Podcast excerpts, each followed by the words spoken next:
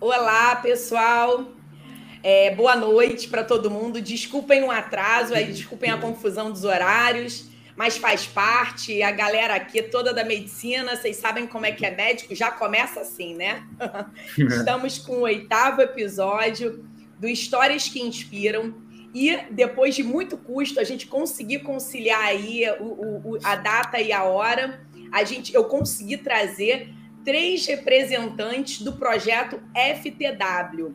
E eu gostaria muito que vocês conhecessem esse projeto, porque é, quando eu conheci, né, pela internet, pelo movimento, eu fiquei assim, gente, que sensacional. Deu até vontade de voltar para a faculdade de novo. Estou é, aqui com o Wilson, com o Eduardo e com a Gabi, né, com a Gabriela. e a gente, eu vou pedir para eles começarem é, contando um pouco sobre o projeto, e aí depois a gente vai falar um pouquinho mais da história, né? Da, da história da vida acadêmica e da vida profissional, é, é, não profissional, não, é esportiva do Wilson e do Eduardo. A gente tem umas fotinhos aí deles também. Vou passar aqui em paralelo um vídeo que a Gabi preparou para gente. E enquanto isso, o vídeo não tem som, Enquanto isso, é, a gente. Deixa eu botar uma coisinha aqui que eu gosto. enquanto Boa, isso, a gente. É, vai ficando bonito. Eu fiz um monte de bannerzinhos. É, enquanto isso, a, a Gabi vai falando um pouquinho o que é o projeto FTW. Então, gente, somos um grupo de nove pessoas, nove acadêmicos de medicina de diferentes é, semestres de medicina que a gente, a gente tem uma rotina diferente né, do usual, que geralmente cada um faz o seu esporte, ou atividade física, ou treino, ou fisiculturismo. E o que a gente pensou quando a gente foi é, pensou, pensar no projeto mesmo, criar esse projeto, foi que a gente queria influenciar os estudantes também acadêmicos de medicina, tanto acadêmicos de medicina quanto a população em geral, que é possível sim a gente seguir uma vida, uma rotina saudável e conseguir conciliar a medicina com, essa, com esse mundo saudável, com a atividade física, seja o, mais, o que você mais gosta e estudos, né? Porque o que a gente percebe, né, é, que, é, que a gente escuta mesmo, nós como membros do FTW, é que as pessoas falam que, nossa, como é que vocês conseguem conciliar a atividade física, o treino, com o estudo para residência, estudo para faculdade, estudo para o cursinho mesmo como é que vocês conseguem conciliar? E é exatamente isso, é colocando é, atividade física como parte da nossa, do nosso bem-estar, da nossa prioridade, como igualitário, assim, ao estudo, né? Que também é, proporciona a nossa é, saúde física mental. E esse é o objetivo principal do projeto, é incentivar os outros acadêmicos a também ter um estilo de vida saudável. E foi essa a nossa ideia inicial. Beleza. Lembrando que nós somos de Brasília, somos acadêmicos de Brasília, e o nosso grupo tem é, a maioria aí de, de instituições diferentes aqui de Brasília, instituições particulares. E assim, cada um tem uma história peculiar de, de atleta, histórico de atleta, e que leva para a faculdade e concilia isso. E como a, a própria Micheli estava falando, essa questão da gente ser diferente dos outros, a gente acaba tendo, recebendo um bullying reverso, né? Do tipo, pô, tô no internato, tô levando minha marmitinha, aí o preceptor olha assim, pô, você não vai comer aqui a pizza, o bolo, cara, não sei o quê.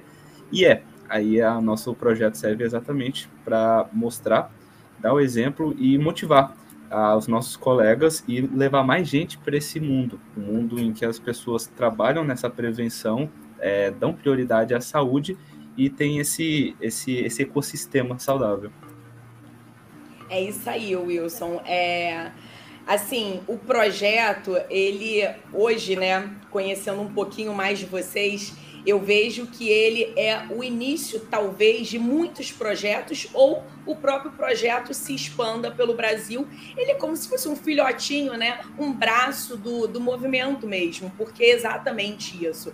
É, eu fico muito emocionada, digamos, arrepiada aqui, que é, para mim é muita emoção ver que vocês já pensam como eu pensava. E eu era muito discriminada nesse, como você falou, do bullying reverso, porque é, era, era estranho, né? A gente levar uma marmita e não comer a besteira num plantãozinho como a maioria dos colegas faz. É, a outra coisa, a questão de talvez, ah, hoje eu não vou sair com os amigos, ou eu vou depois de um treino. Então, assim, esse equilíbrio, né, que eu sempre busquei e que muito, muito graças a Deus vocês já buscam. É, a minha dúvida, uma das dúvidas era essa, se vocês eram da mesma faculdade, pelo que eu entendi, não, né? Cada o, no projeto são nove integrantes e que cada um é, faz parte de uma, ou enfim, são de faculdades diferentes e de períodos diferentes e que uniu vocês foi esse objetivo em comum, né?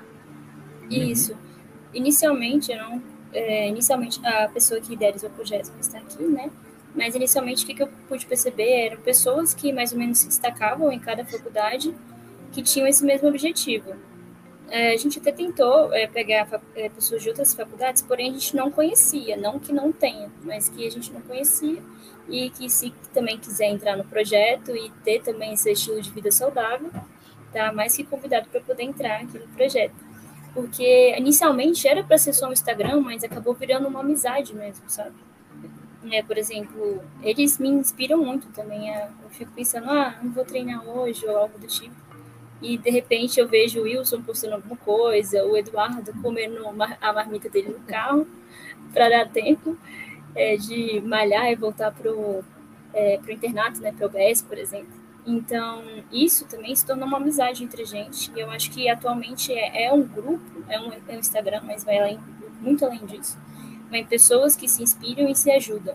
Eu consigo perceber muito isso nesse grupo e eu sou muito, muito grata por ter conhecido todos eles que estão presentes nesse projeto e que eles continuem assim me, me incentivando, me inspirando, né? Em que ele está cumprindo o papel, que está tanto incentivando as outras pessoas como até os, todos os membros. E vocês sabem qual foi a semente do projeto? É o que, que da onde que ele surgiu, né? Como é que foi essa ideia?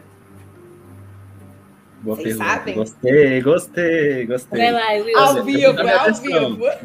Vou dar minha versão. Olha, eu conheço alguns sujeitos assim diferentes da, das ideias e que curtem fazer projetos. O que, é que acontece?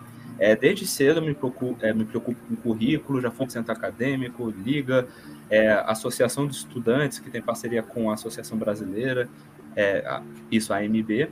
E o que, que acontece? A gente gosta de projetos. Aí a gente pensou, por que a gente não faz algo por fora da faculdade? Algo nosso, algo só nosso. Aí eu juntei com um colega, que é o Laércio, e o Laércio conheceu outros colegas da Universidade Católica. Eu sou da Uniceplac, o Laércio também, da Uniceplac, e a Gabriela é a Gabi é da CEUB, assim como o Eduardo. E aí a gente pensou, pô, porque a gente não cria um grupo, cria um Instagram e começa a postar coisas? E foi daí que começou. Aí a gente começou a postar, a gente tentou é, botar outras pessoas no grupo, mais por conta da, de outros compromissos, também porque não estava acostumados a postar toda hora foram saindo. Aí a gente foi, é, a gente, até hoje a gente se preocupa em botar mais membros para é, tornar essa questão da é, publicação, tanto stories, reels, quanto posts, mais frequente. Mas basicamente foi isso. Diga aí, Gabi. É, foi isso mesmo. Eu acho que era justamente a ideia inicial era montar um grupo mesmo de referência em que segue esse estilo de vida saudável junto com a atividade física, né? E que poderiam incentivar e inspirar pessoas. E como você falou inicialmente, é, para a gente ser só um começo de um projeto para algo muito mais além, que a gente nem sabia o que, que ia se tornar, né? Seria muito algo muito mais além. E depois veio entrando membros que deram várias ideias para gente, como o Eduardo, que ele sempre quis, deu, deu ideias de fazer live, fazer podcast, que ele fala muito bem, né? Vocês vão ver já conhecendo ele falando. E deu assim um ânimo mesmo pro projeto e eu acho que o que ele é agora é uma amizade, uma inspiração mútua, sabe? E eu acho que é basicamente isso. E, gente, é, da onde surgiu FTW? Hum. Né? Da onde isso. vocês tiraram esse nome? Foi difícil. Foi bem difícil escolher esse nome, né, Wilson? A gente Foi. tinha vários nomes é, que, inclusive, tinham significados, né? E a gente pensou, poxa, é... até os meninos ficaram meio assim, né? Porque eles queriam outro nome inicialmente. A gente queria é, um nome que pudesse atingir o máximo de pessoas e que as pessoas poderiam entender, né? Então é Fitness and Wellbeing, que é como se fosse performance e saúde, né, entre aspas, que é exatamente isso. E a gente pensou em outros nomes, logicamente, mas a gente tinha medo de não passar a mensagem correta que a gente estava querendo passar. Então, basicamente foi isso. Contei a sua versão, Wilson. Olha, foi, foi, é, foi isso mesmo que a Gabi falou. A gente tentou vários nomes, a gente tentou codinome, a gente tentou botar nome em latim, nome em português, aí acabou não dando certo. Aí a gente fez basicamente por votação e a gente tentou resumir isso aí mesmo. A questão da saúde atrelada ao bem-estar, que é o que todo mundo tem que ter e é o que a gente almeja, né, na vida. E é, para participar do grupo, é, o, o exercício chefe é a musculação? Não, né? Porque eu, pelo, pelo que eu vi, a Camila, não sei se ela faz musculação, mas ela é, é do patins, e aí cada um tem um esporte. Então, qualquer estudante de medicina, de qualquer faculdade, de qualquer período e qualquer esporte, um surfista pode participar também. Pode. Então, que... o Fanazão da Brasília. Que, que... O que, que acontece? É, a gente precisa, assim, de pessoas que elas realmente têm um estilo de vida. Por quê?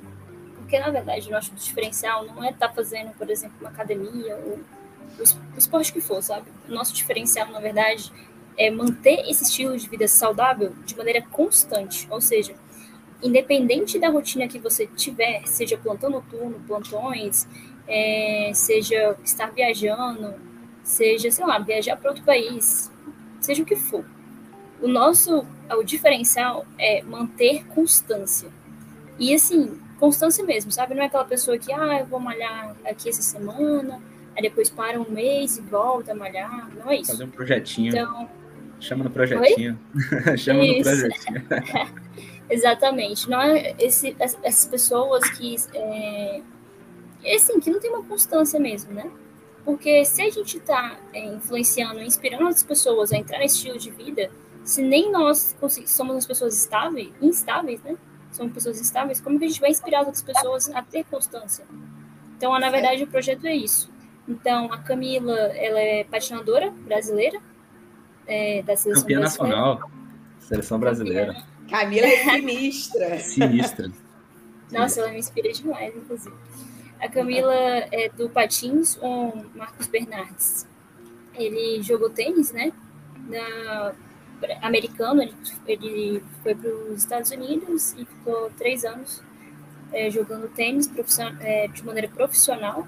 Mas desde os 12 anos de idade ele já vem jogando profissional. E, e ele jogava com bolsa também. Aí ele voltou para o Brasil e decidiu fazer é, medicina. Está hoje na medicina com a gente. E aí, enquanto isso, ele está jogando nos intermédios. Conta aí um pouco dessa história, Wilson. Aí, eu, Wilson, é, tenho, um, tenho um histórico de atleta, é, sou da natação. Desde 2012, quando eu tinha mais ou menos 14, indo para o ensino médio, é, eu tive que escolher um esporte, porque eu gostava de fazer muitos esportes. É aquela coisa da escola integral, né? Que a gente faz, pô, queimada, futebol, capoeira, natação. Aí eu me preocupei com a questão do crescimento, porque a minha família é bem baixinha. Eu pensei, pô, natação, baixo impacto, vamos ver. Aí fui fazendo, fui fazendo, é, me interessei, é, procurei um centro de treinamento para mesmo profissional de natação, em que depois que eu fui para lá, foi a ABB de Brasília, é, entre aspas, é, profissionalizei, que é, a gente chama que é federado. Nem sempre federado é profissional, mas só para o pessoal pegar aqui o termo. E daí eu fui competindo, competindo, e chegou um momento que eu tive que fazer uma decisão, que é o ensino médio, né? Do tipo, pô, você vai ser atleta, ou você vai investir nas suas mídias, ou você vai ter que realmente se preocupar com a questão de passar num vestibular, num curso legal. Daí eu escolhi medicina e falei, cara, não dá. Aí eu parei, continuei fazendo exercício físico, o exercício aeróbico me ajudou muito no meu desempenho, nessa questão de estudo. E a gente sabe que hoje em dia tem muita evidência científica que a gente sabe que isso auxilia muito, muito, muito. E daí passei e comecei medicina e graças a Deus voltei a, a nadar para poder competir aí no intermédio e comecei a malhar também e cara, tudo de bom veio e até a gente chegar aí nesse grupão aí que é a FTW. E você, Eduardo? Então, é... olá, gente, boa noite. Primeira vez que eu abro a boca, né? boa noite aos colegas também aí do projeto. É o mais caladão. não, pior que não, eu tava escutando aí no início. O... Eu entrei no projeto depois de um tempo que ele já tinha iniciado, então essa parte de gênese, assim, digamos, do projeto, né? O, o embrião e o, o RN, assim, digamos, eu não tive tanto contato, né? Eu entrei depois, a convite da Gabi, né? Que ela, ela é da minha faculdade, e entrei em contato com o pessoal, mas de uma forma um pouco resumida, né? O meu histórico, né? Com o esporte, ele... Eu tenho 32 anos hoje, né, eu já tenho uma graduação, uma pós, eu sou formado em Educação Física, mas o esporte, exercício físico, ele sempre teve na minha vida presente. E quando eu era criança, eu fazia natação, competia, é, jogava futebol. E quando eu cheguei ali na casa dos meus 9 para 10 anos, é, eu tive alguns problemas familiares, eu acabei me afastando do esporte e eu fiquei obeso. E depois de uns 3 ou 4 anos, eu comecei a jogar basquetebol. E consegui emagrecer através do basquetebol. Eu comecei a jogar em alto rendimento. Na minha adolescência, eu fui morar nos Estados Unidos. Morei seis meses lá. É, pratiquei na escola que eu estava. Retornei, iniciei a educação física. Nunca, de, nunca deixei a musculação, mas fiquei um bom tempo afastado do meio de competição, de esporte. Né? Fiz educação física, fiz minha pós. Decidi entrar no vestibular, no, no cursinho. Fiz três anos de cursinho, passei entrei na faculdade e ainda estava afastado do meio esportivo, só fazendo musculação mesmo, no, querendo saúde. Só que aí, enquanto eu estava na graduação, eu, eu entrei no fluxo que a maioria dos estudantes de medicina entra, e aqui eu queria deixar um, um adendo que eu não estou falando que isso é ruim, mas não é todo mundo que eu acho que tem o perfil de é, fazer tudo que a vida médica oferece sem se questionar se você está feliz ou não. E a gente começa a falar de burnout, de não olhar para si mesmo, não se conhecer e entrar nas atividades, começar a dormir pouco, estudar demais. Eu entrei um pouco nessa e eu, no meu primeiro um ano e meio a dois de graduação, eu estava fazendo as coisas da faculdade. Como eu já tenho uma graduação, eu consegui entrar na Faculdade de Saúde da Universidade Pública que tem aqui em Brasília como aluno especial para mestrado. Então eu estava pegando algumas disciplinas do mestrado, fazendo as coisas da faculdade. Eu ainda trabalhava como personal, então me atolei de coisa Vida louca. Pois é. Mas é, é, é, bem, eu acho que é bem comum a todos da medicina em algum momento, pelo menos se lidar ou com colegas que tenham essa. Ou então, né, você mesmo. E teve um momento que eu falei, cara, eu não, não tô muito satisfeito com isso, apesar de estar tá fazendo bem essas coisas. E aí eu procurei o que eu procurava antes, que era o esporte. Aí eu demorei um tempo até encontrar, né? Fui pro jiu-jitsu, fiquei mais de um ano praticando, e aí eu fui deixando um pouco esse excesso de, de, de vida acadêmico de lado. Eu não estou falando que isso é ruim novamente, mas eu acho que é importante a gente, como médico, também olhar para a saúde mental, olhar para a própria saúde física, porque assim, você ficar anos e anos pegando vários plantões e não dormindo direito e comendo mal, negligenciando ingesta hídrica, ganho de peso, enfim, isso tudo faz mal. Todos somos adultos, cada um toma a sua opção, mas acho que é interessante estar ciente disso e eu vejo que vários colegas não estão. A gente vai entrando ali e já era. E eu decidi, depois de um tempo, entrar mesmo para competir no fisiculturismo, onde eu comecei a treinar focado nisso. Aí tem uma um antes e um depois. Isso aqui é quando eu comecei a me preparar para o fisiculturismo em novembro de 2019. Em Mas já 2000... dá para ver a diferença, né? Pois é. é. E, então, assim, eu fiz um trabalho voltado para o fisiculturismo, eu já fazia musculação. E hoje em dia eu até comecei a trabalhar com isso. Eu entrei numa outra pós-graduação sobre isso. Mas eu estou dentro dessa área e, e e estou como atleta e como treinador, mas me formando na medicina também. Então, um breve resumo é mais ou menos isso, a minha história com o esporte. É, gente, olha, é, é, que eu tô me empolgando, tá? É muita, é muita foto aqui, eu quero mostrar tudo para vocês. Mas assim, eu vou. Ô, Gabi, também se você tiver o horário e tiver que sair, fica à vontade, tá? Eu só queria, assim, eu acho que eu já tirei a maior parte das dúvidas que eu tenho em relação ao projeto. Eu acho que o projeto é extremamente promissor, né? É, eu acredito, pode, podem, podem acreditar que eu sou a primeira a, a, a, apostar nisso, porque é exatamente a maneira que eu penso, que eu vivenciei e o que eu passei. É, eu queria saber se o projeto tem quanto tempo? Já. De existência. O projeto tem algo em torno de dois anos já. Isso.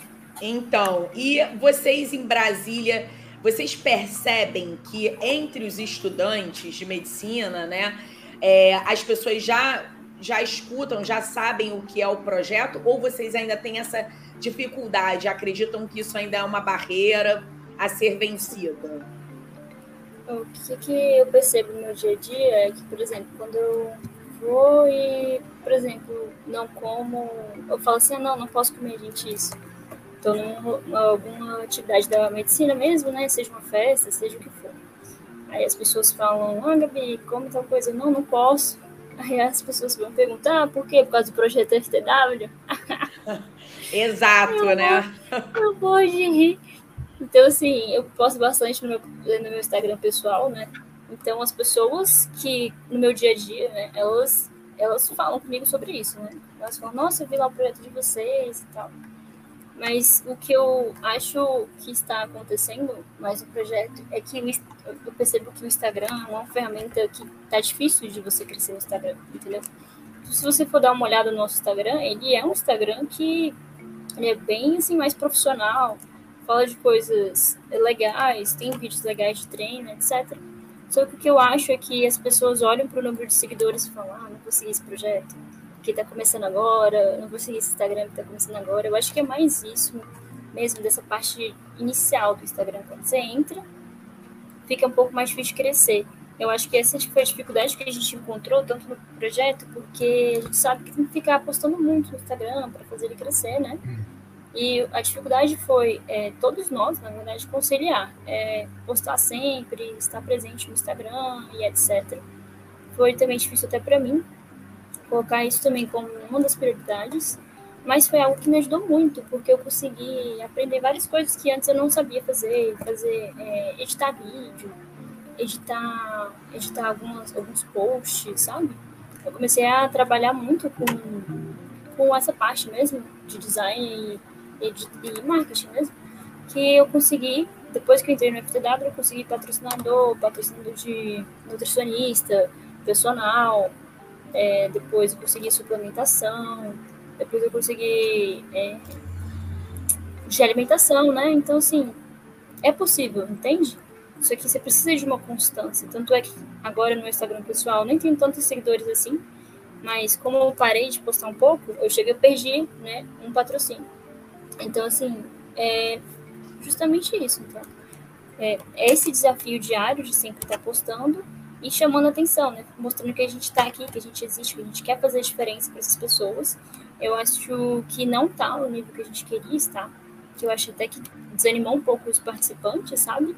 Mas que eu tento colocar na, em mente é o seguinte: o, o FTW não é o Instagram.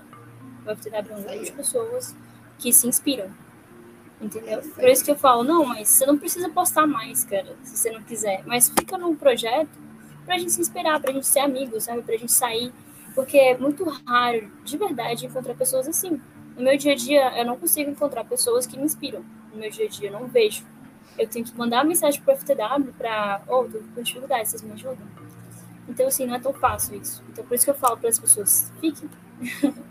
Porque é muito mais que isso, sabe? É além um Instagram é, são as pessoas que fazem parte disso, todo mundo, que cada um representa.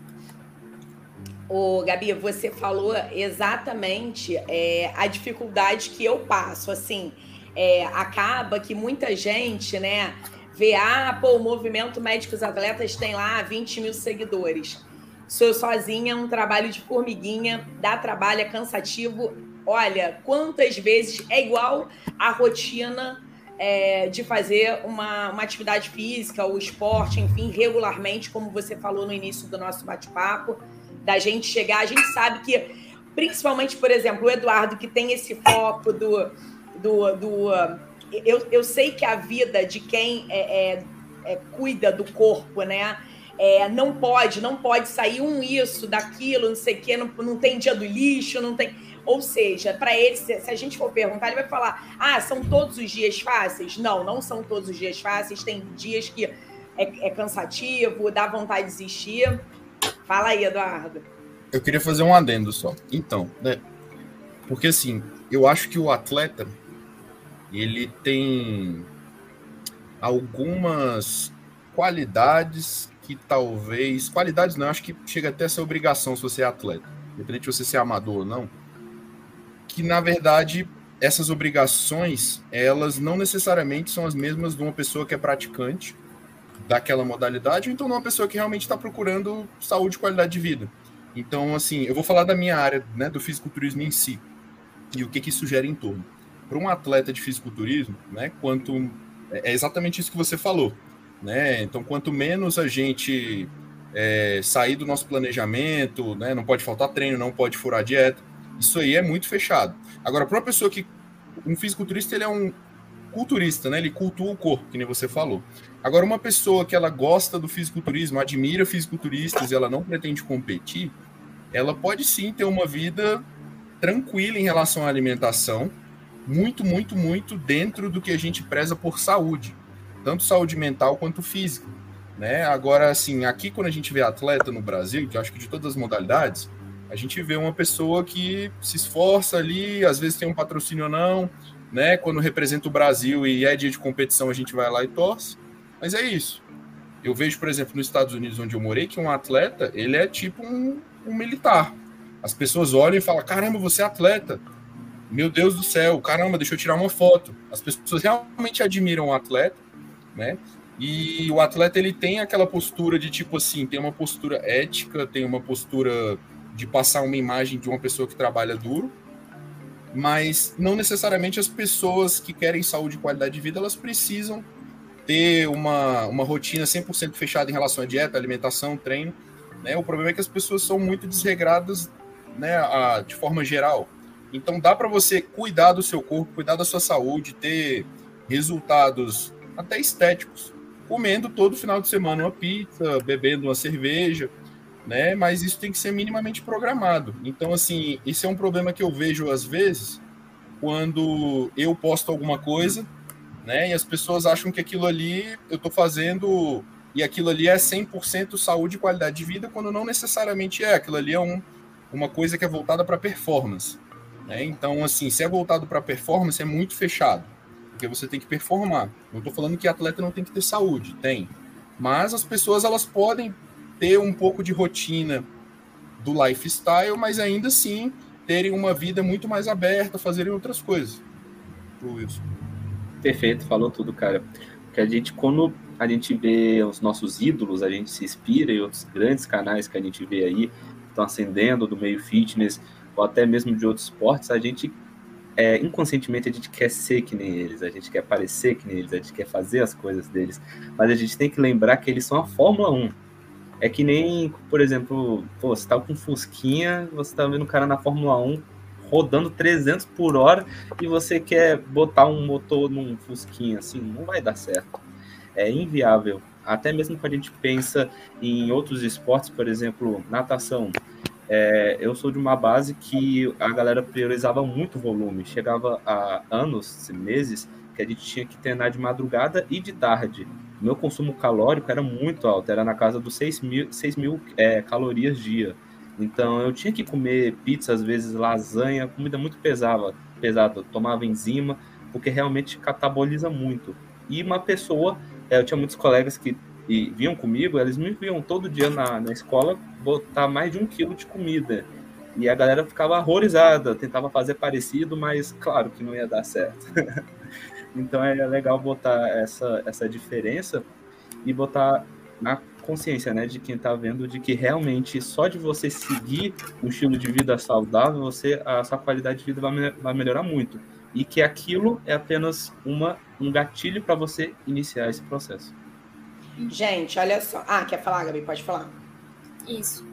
Rapidinho. É, entrando nessa que o, o Wilson falou, né, sobre eles são a Fórmula 1, eu acho que outra coisa também que me fez querer entrar nesse projeto, e também que eu admiro muito, né, é, que eu acho que também é o diferencial, é justamente isso. Porque eu falava, ah, é muito fácil aqui eu ficar olhando o Instagram das pessoas com, sei lá, 100 mil seguidores, 50 mil seguidores, que 500 mil seguidores, 700 mil, 1 milhão.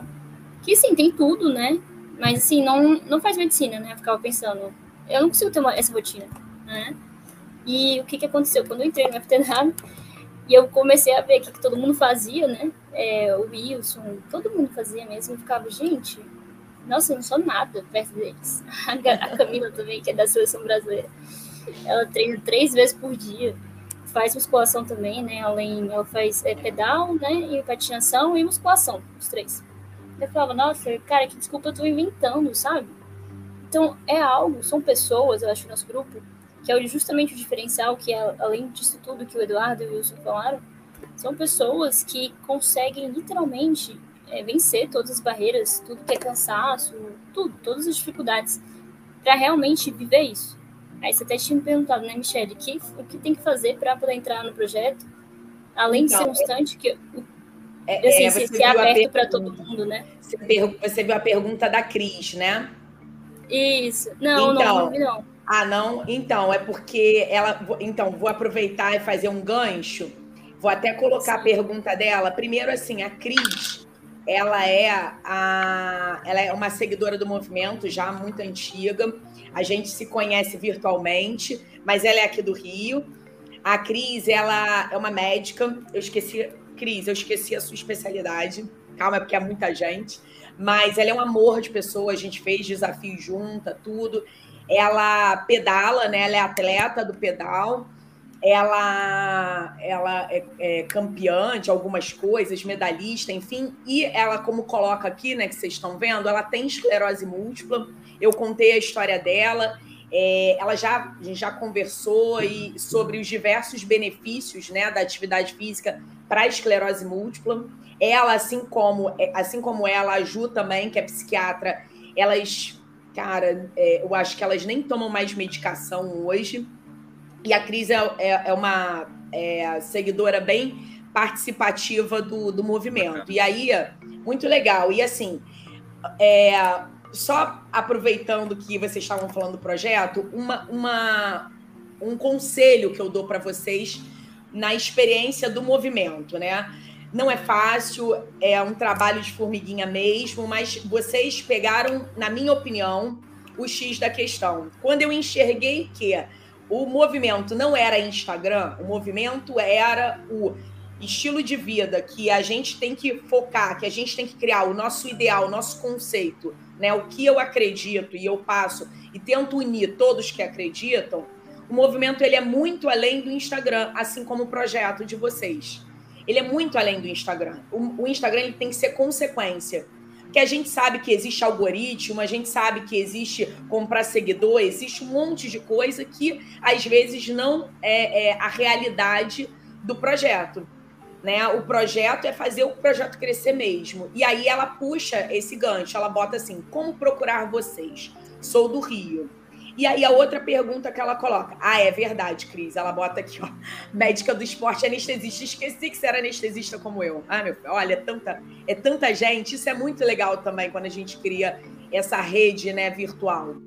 É, ela bota aqui: vocês precisam instruir quem quer começar. Então, assim, é, isso, é, isso é importante. Já que vocês criaram uma unidade, FTW é uma unidade. É uma unidade de é, estudantes que têm esse estilo de vida, que acreditam e que querem ser exemplo, né? Jesus amado, que isso, meu, meu computador quis desligar, quase que eu morri do coração agora. E aí, e aí é, vocês precisam passar essa informação, né? De quem pode. Isso é uma coisa meio que institucional. Vocês precisam estar sempre falando a, a, a ideia, o que é, como é que faz para entrar? Como é que faz? É, é, eu quero começar, como é que eu faço para começar no esporte, né? Para estar tá estimulando quem quer seguir. Porque assim, a ideia é difícil, né? Você pegar, assim como você pegar um médico e botar o médico para sair da zona de conforto dele, plantão, ah, tô no plantão como uma pizza, tô não sei o que, não sei lá. É, o mesmo acontece com o estudante. Ah, não, essa semana eu não vou fazer atividade física porque eu estou em semana de prova, ah, porque eu tenho prova. Né? Então, é, é, é complexo, é muito complexo. É um trabalho de formiguinha mesmo. Uhum. É realmente é difícil. Por exemplo, uma Gabi, é, só falar aqui rapidinho. Por exemplo, você botar, é, tentar regrar um sujeito que já está com bastante coisa para fazer, bastante responsabilidades, tanto estudante quanto médico, e falar para ele sair da zona do conforto que ele já está fora, ou mesmo por um médico que já tem mais idade, que já está numa situação financeira, familiar acomodado, e falar para ele que, em vez de ele poder pô, ir num restaurante bacana, tal, toda semana, ele vai ter que, pô, entendeu? Fala aí, Gabi. Eu acho que é justamente isso. É mostrar que a gente também teve dificuldade no começo, sabe? E como você falou, é lembrar como é que a gente consegue fazer isso. Eu acho que falta isso no FTW às vezes. A gente falta essa demonstração, né? Até eu tinha pedido para as pessoas postarem no começo, gente, posta o dia a dia de vocês para justamente as pessoas verem que é possível, entendeu? Porque não é só ver um monte de pessoas ali com um shape legal, entendeu? Ah, um Instagram que pessoas têm um shape massa. Não, proposta não é essa, né? A proposta é justamente ver como que vocês fazem isso. É justamente alcançar a pergunta que fizeram aqui pra gente aqui agora, né? Então, a gente vai acatar seu conselho, a gente vai começar a postar mais, postar, postar mais nosso dia a dia. O Wilson é uma pessoa que posta sempre o tempo inteiro. Aconselho seguir o Instagram pessoal dele, o Eduardo também, inclusive. E justamente isso, né? É, que até eu fico perguntando para eles no, no, privado, pergunto para o Wilson, para os meninos, para o Mozart uhum. também, que é do culturismo. Gente, como é que vocês conseguem? Eu também quero entrar nessa, me conta como é que, qual é o segredo. Então, é, a gente vai se fazer mais presente, sim. E já já vai ter pessoas falando, né, do membros do FTW. O Mozart é o primeiro que vai se formar aí, depois, se não me engano, é o Eduardo, né? E vai, eu acho que depois ele, daí aí vai. Até um, membro do, do, nosso Instagram perguntou uma vez pra gente assim, é, gente, vocês cobram para treinar? a gente é, não cobra nada, gente. A gente só tá querendo mesmo inspirar e tudo mais. Se vocês ficaram, gostaram mesmo da gente, segue nosso Instagram pessoal, né? E quando a gente estiver trabalhando, busca a gente mesmo, que a gente pode tentar ajudar na, da melhor forma possível, né? É, pra, a minha profissão é, futura não vai ser seguir a estética nem nada, mas o que eu puder estar ajudando aí, a gente vai estar ajudando. Qualquer dúvida, vocês podem mandar no, no nosso Instagram, que a gente vai responder todo mundo. A gente vai abrir também caixinha de perguntas para ajudar vocês a conseguir também entrar nessa, iniciar esse novo, esse novo projeto. E como que eu tenho que ir, é, ir agora, eu só vou fazer um convite. Se você é uma pessoa que é uma pessoa constante nas atividades físicas, não importa qual seja, não importa se seja balé, não importa se seja futsal, não importa. O que importa é se você é uma pessoa constante, que se alimenta bem, que não é uma pessoa que vai e volta, mas ou então que você quer mudar. E e gostou do nosso projeto, gostou da nossa proposta do nosso projeto, você manda uma mensagem no nosso Instagram, é projetoftw.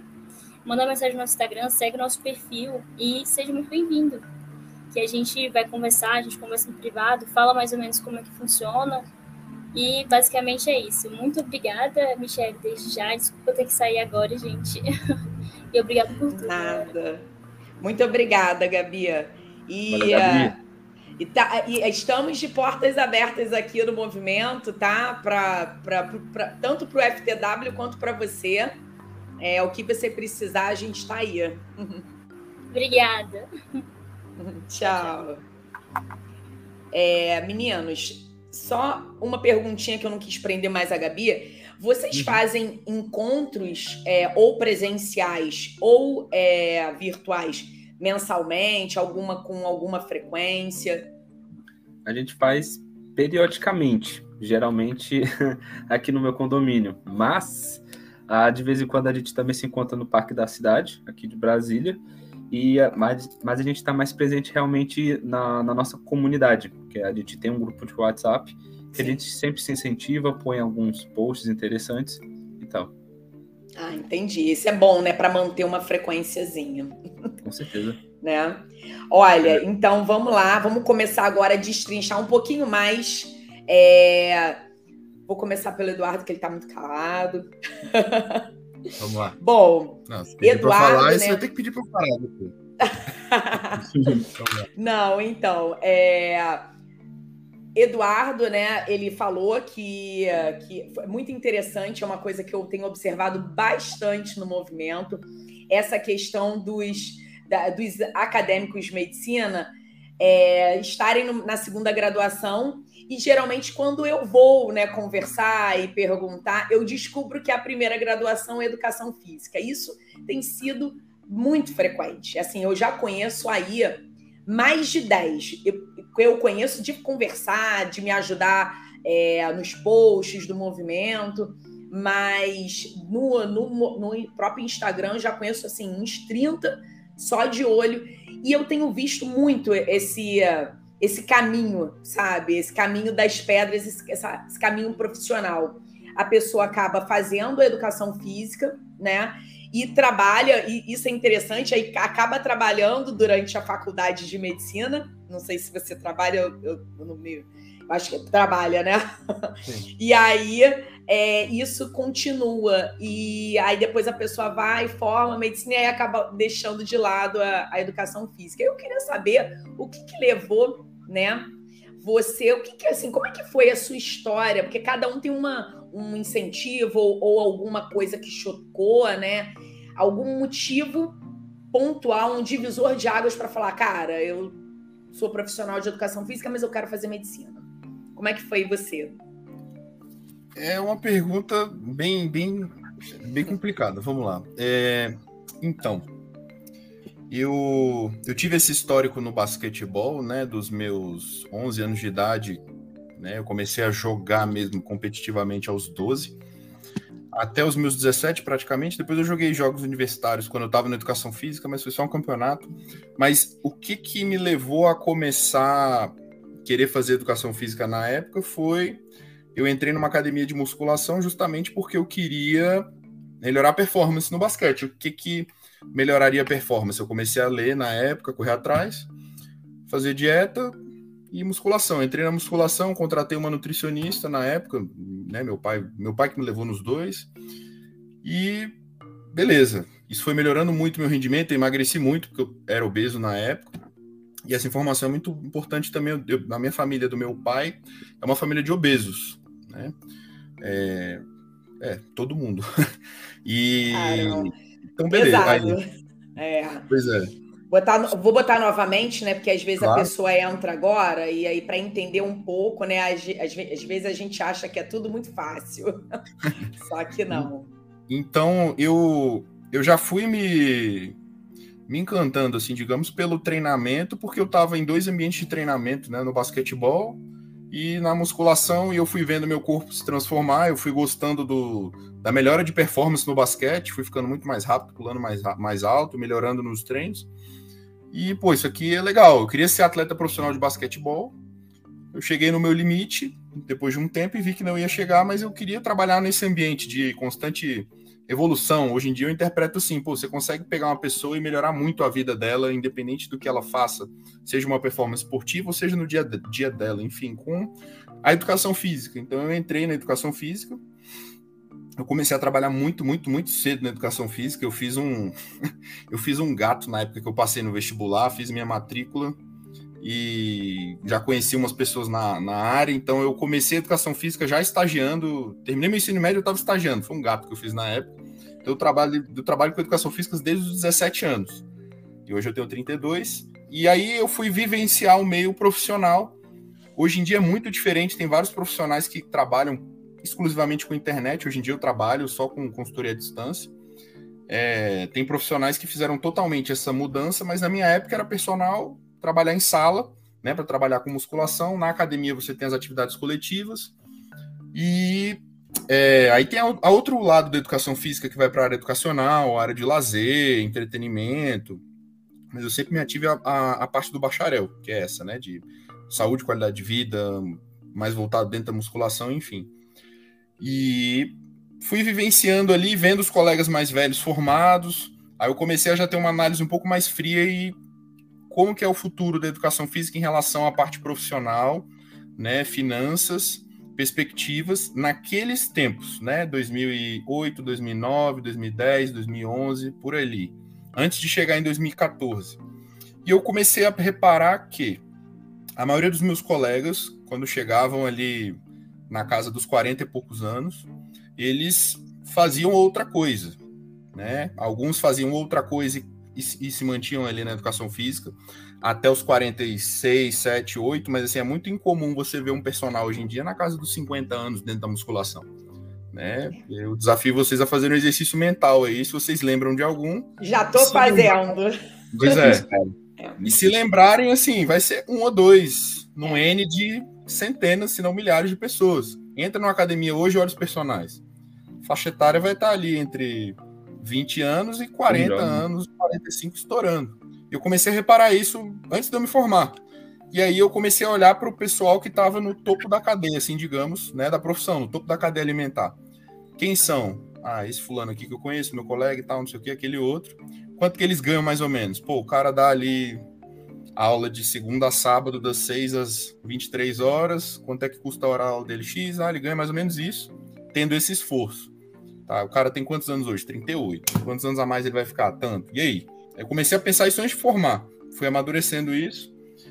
Só que eu não queria sair da área da saúde, eu queria continuar na área da saúde e comecei a ver o que, que essa galera fazia, né? O pessoal mais velho. Então, ou eles iam estudar para concurso público e faziam, às vezes, um concurso que não tem nada a ver com educação física, às vezes o cara ia para dentro de um escritório, enfim. Né? Aí cada um faz o que quer da vida, mas comecei a ver isso. Ou fazia outra graduação, e aí a maioria ou fazia direito, saía da área, ou fazia nutrição. Legal, beleza, para mim, né? Eu tô falando pro Eduardo, tá, gente? O que, que eu penso, o que, que eu queria do meu futuro. Tinha gente que abria negócio, ah, vou empreender.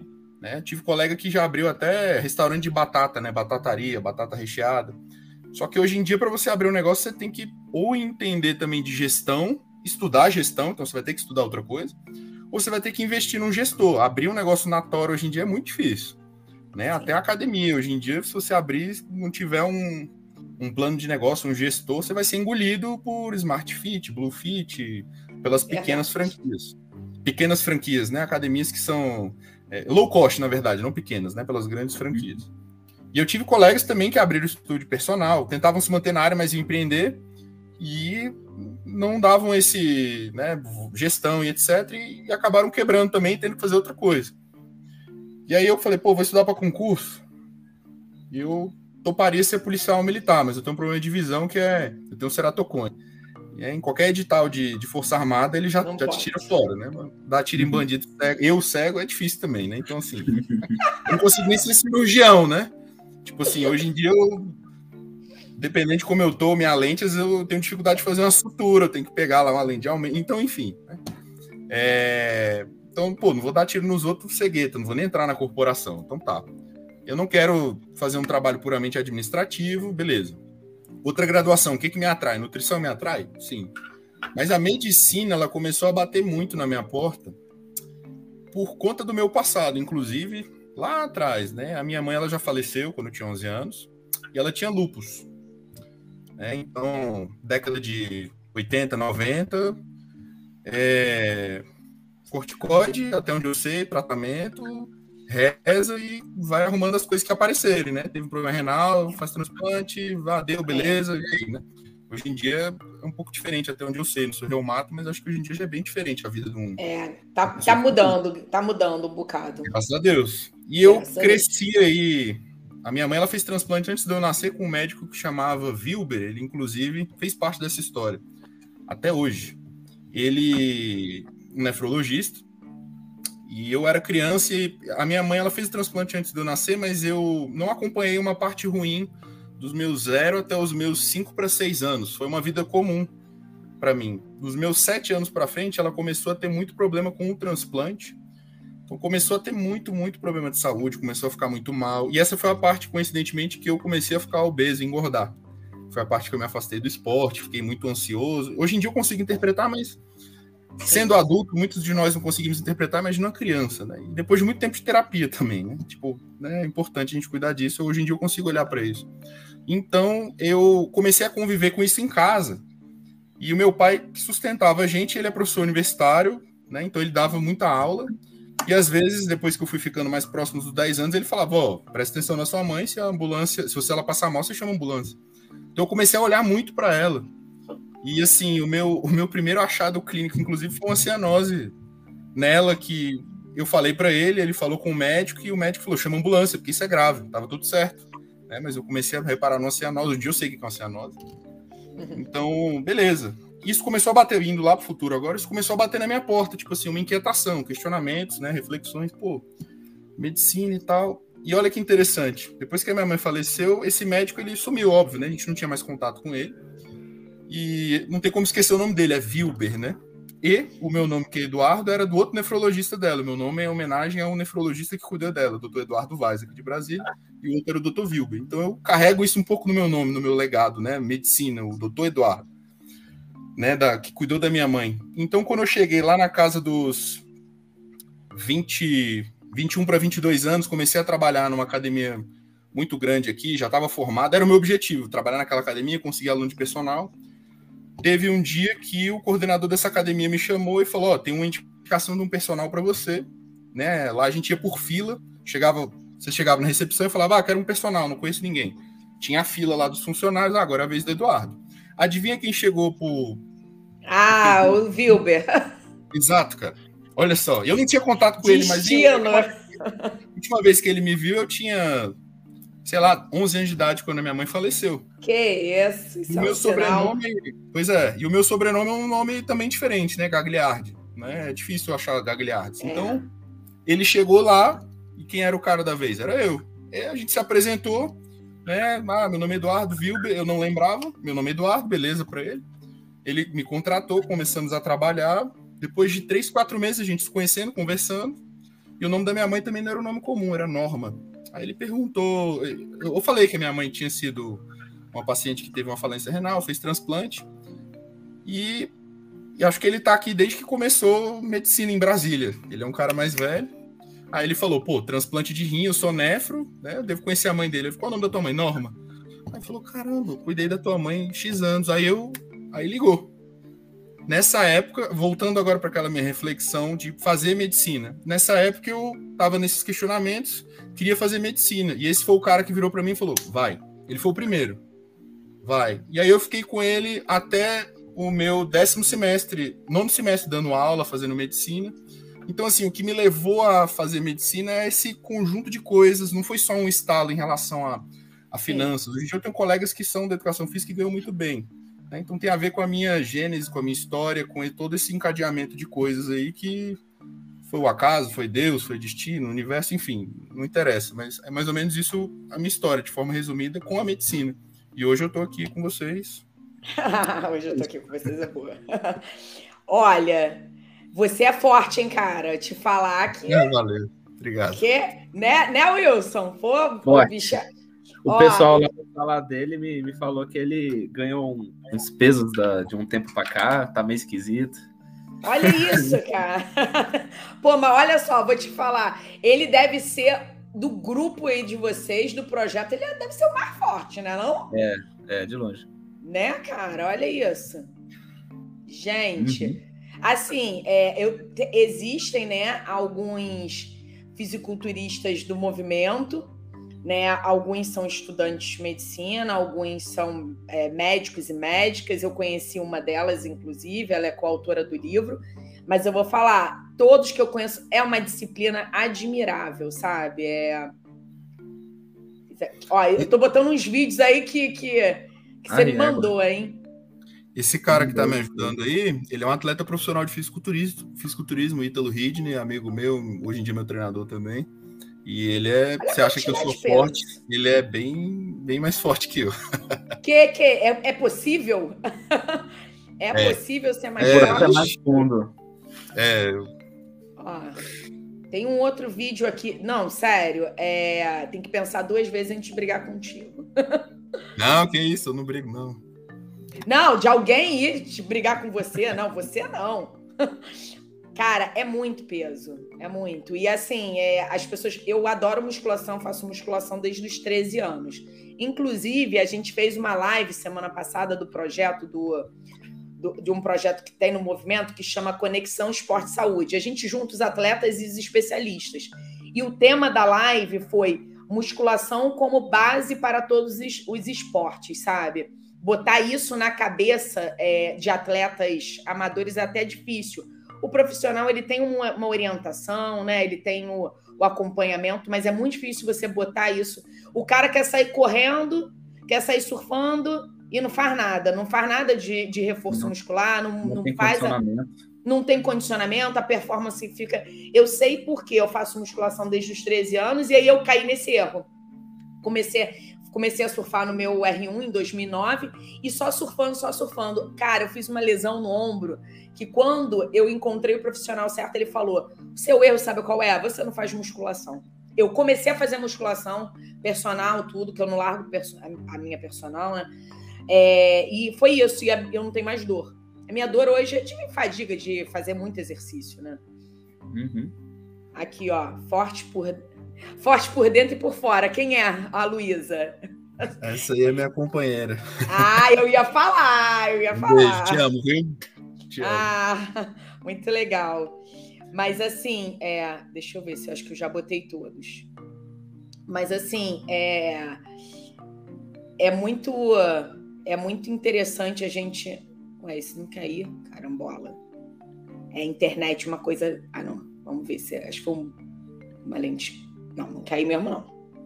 Então, assim, é, é muito interessante, né? É, a, a gente botar a, a realidade, né, da, da vida, porque é, eu tenho observado essa, essa segunda graduação, tudo.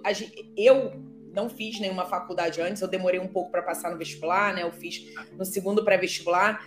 E aí eu já entrei um pouco mais velha, então você já entra com uma cabeça um pouco diferente, né? É, faculdade de medicina não é difícil, é integral. Se faz faculdade particular é mais difícil ainda. Então, imagina você tendo uma outra graduação, tendo uma profissão, né, trabalhando, conciliar é difícil. Já isso, só por isso já é difícil. E ainda você conciliar uma vida saudável, regular, que é o que a gente estava falando desde o início com a Gabi, é, é mais difícil ainda. Muitas vezes as pessoas falam: Poxa, mas eu não vou fazer parte do movimento, eu não sou atleta. E eu falo: Gente, para para pensar. Claro, eu sei o conceito de atleta, eu brinco com as palavras, o nosso português ele permite isso, né? E ser atleta é isso, é ter foco, é ter disciplina. Cara, para o médico, para um estudante de medicina, conseguir fazer o que vocês fazem, vocês são atletas, isso é ser atleta, sim, nós somos atletas, a gente consegue ter uma disciplina, é ter disciplina, é ter foco, é ter, é levar essa vida saudável com essa vida toda de estudo louca que a gente faz, entendeu? Pode falar. Acaba sendo uma válvula de, de escape, inclusive. Eu, eu comecei a malhar no segundo ano do curso, justamente por conta disso. Tinha muita coisa que, que eu não queria levar da faculdade, e aqui na academia do meu condomínio eu encontrei a salvação. Aí, é, muito por conta da, dessa questão da, de inspiração, eu comecei a malhar por conta de um fisiculturista aí, um, um baixinho chamado Ronnie Coleman. Aí eu gostava muito de ver vídeo dele pegando peso, coisa do tipo. Aí eu tive um ano assim bem, como posso falar, um treinamento muito muito motivado, mas assim, pouca técnica. Aí eu comecei a sentir umas, umas lesões, umas dorezinhas e tal. Aí no segundo ano eu comecei a é, procurar um personal. Aí eu fiz essa questão dele me mandar as planilhas de treinamento, fazer essa, essa questão da avaliação física todo mês. E, cara, melhorou muito, muito mesmo, sério. Essa questão da gente saber o que está trabalhando e onde a gente quer chegar é fundamental.